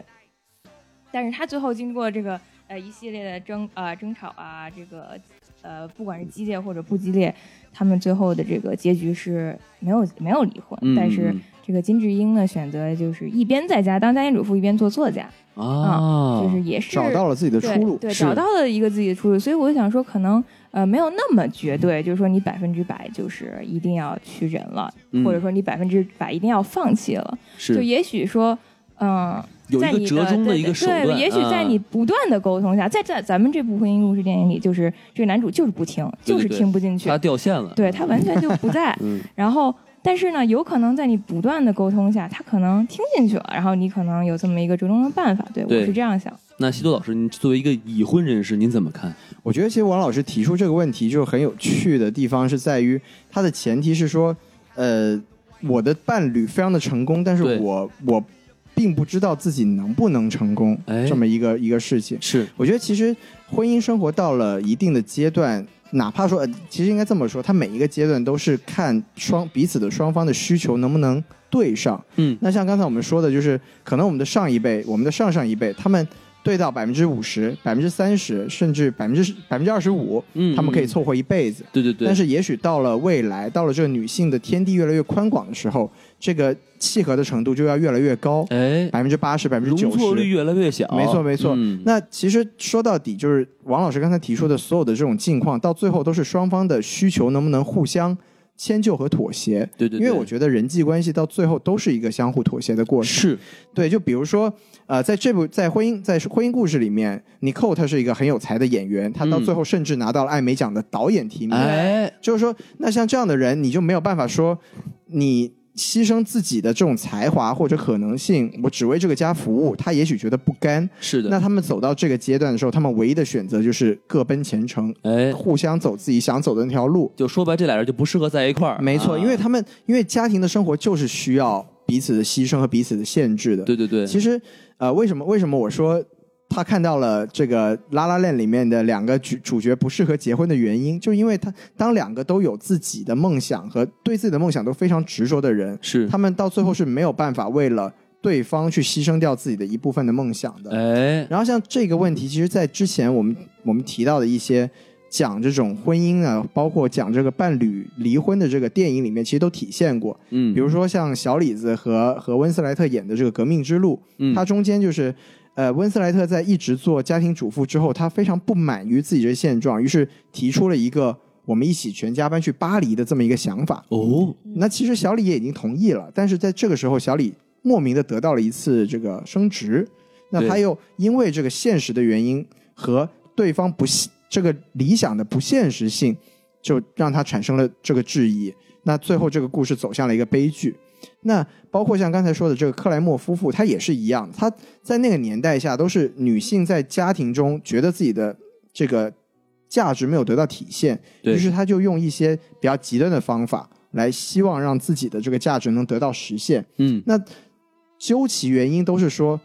在那样的历史背景下，都是说哦，男性在外面这个努力的工作，然后支持这个家庭，然后女性就觉得我家庭主妇这个职位没有办法让我所有的能量、所有的才能得到实现。对，有些人如果抱有这样的这样的想法，那比较体面的，像我们刚才说的，按照这个婚姻故事的这个方式，就是我们大家就走上不一样的道路，哎我们都彼此去选择一个可以让自己实现自己人生理想的一个一个方向。愿意站在自己背后的那个伴侣，是不是没错啊，那如果说你们两个人想要继续以一个家庭的这个组织结构去进行下去的话，那必须要有人去为了这个家庭而牺牲掉自己的一些，不管是这个野心也好，还是梦想也好，这个是不可避免的。哎，嗯所以我觉得说到底，王老师刚才提到这个问题，就是讲到最后，只能说双方是不是彼此想要的那种东西。说白了就是别委屈了自己，是吧？啊是因为你如果就比如说我，我有一个，我有一个，我有一个政治非常不正确的一个观点，就是嗯我特别。呃，没对那种就是傍傍大款也好啊，小白脸也好，我对他们没有任何的反感和恶意。哦，我觉得这是他们选择的人生，而且是他们成功的实现了自己想要过的人生。嗯，只要他的伴侣愿意接受他是这样的人设，然后只要他也觉得我问心无愧的，就是享受着我伴侣给我这个丰厚的物质生活，哎，我们两个人都觉得，哎，这样的生活是我们想要的。能傍上，说明有过人之处，没是吧错，我觉得这样子就有是特长，完全嗯没有关系。但是这样的关系当然也就存在着很大的风险性，就是对对对，当两个人的关系走到一定的地步的时候，你很容易发现你的这个要求和你的想要的东西是有落差的。对那这个时候你的这个关系就无法正常的维系下去。嗯所以就是一个持久的婚姻吧，说到底就是双方一定要有一个为彼此牺牲的这么一个心理准备。哎，这同是时，如果对方替你牺牲呢，你也要有感恩的没这错，种态没错，度，对不对？然后如果说对方不管再怎么牺牲也好，或者说这个婚姻关系已经成为你追寻自己这个离人生价值实现的这么一个障碍的话，那你就只能想别的办法去解决这个问题，哪怕哎说你要让这个婚姻结束掉，对对对，这个我觉得是。未来这个随着社会发展，女性的地位越来越高，这个是可能我们可以预见是越来越多的一个情况。嗯，对我甚至觉得，也许在不久的将来，但当真正这个男女的诉求都非常非常的平等的时候，婚姻的关系可能就不复存在了。哎，这个是我对未来的一个猜想。对，所以我觉得说到底就是婚姻，它只是人实现自己人生过程的一个方式而已。我们没有嗯对必要去神圣它，也没有必要去觉得说它就一定会给任何人带来什么负面的影响，因为每个人嗯要的东西都是不一样的。对哇，对这个已婚的同人意就是不一样啊，是又装了一波逼，是不是？哎，这就是婚姻经验啊。哎，好，那其实也只有一段而已。是是是是，其实我觉得咱们聊到这儿就已经差不多了啊我。觉得很深刻，哎，感谢这个听到节目还没有关掉的这个这个小伙伴们啊，感谢这大家。这一波鸡汤谢谢，这一波鸡汤的鸡汤的量够大啊。没错，好，那咱们就是谢谢莫非老师，谢谢西多老师是，谢谢啊瞳孔很美的莫非老师和这个恋童的这个，哎哎，咦，等等。哎，谢并谢没有并没有啊谢谢是王老师啊和西多老师，好哎，那那这个也是希望这个听众们啊，听到这里哈、也是不容易啊。希望你们这个没结婚的呢，也希望你们有这个呃和有情人终成终成眷属，没错是吧？已婚的呢，更希望你们这个婚姻啊可以和和美美，对是吧的？那再跟大家说一声这个新年快乐，新年快新年快乐，乐谢谢大家。那咱们下期节目再见，好，拜拜拜。拜。拜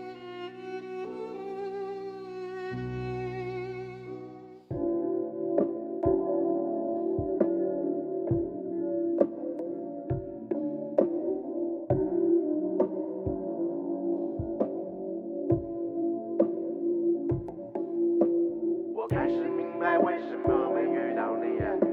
我再也不会像从前一样着急。也许你距离我只剩下毫厘，相聚起每一天我都会想说 Holy。看着我的眼睛，告诉我你早就有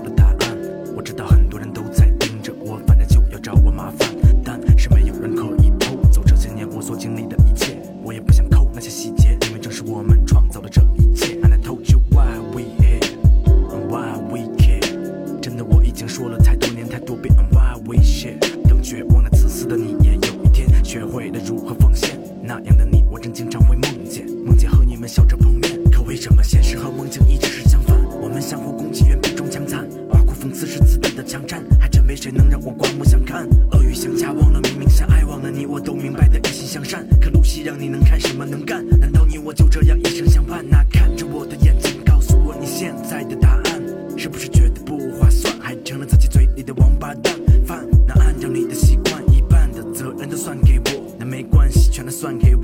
In my motherfucking twenty four bit。我开始明白为什么没遇到你，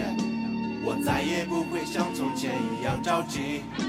也许你距离我只是差毫厘，想聚集每一天我都会想说 Holy shit，Oh my holy shit，Holy shit，Oh my holy shit。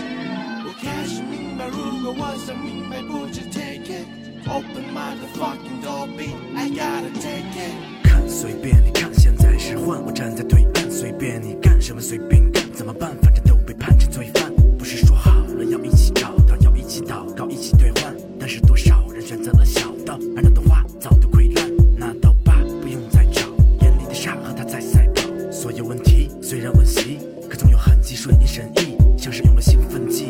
好像又回到了青春期。那让我们兵分两路，继续走进那么两步，争口气。没钱也没关系。真的没关系，别太早安逸，要不怎么会有新专辑？抢到没用金专辑，你又怎么心欢喜？为什么非要装逼装高级，假装有好消息？那看着我的眼睛，告诉我你现在的打算。晚上见面什么打扮？随便，只是别再优柔寡断。烦，那按照你的习惯，一半的责任都算给我，没关系，全都算给我。In my motherfucking twenty four, bitch。我开始明白为什么没遇到你，我再也不会像从前一样着急。也许你距离我只是差毫厘，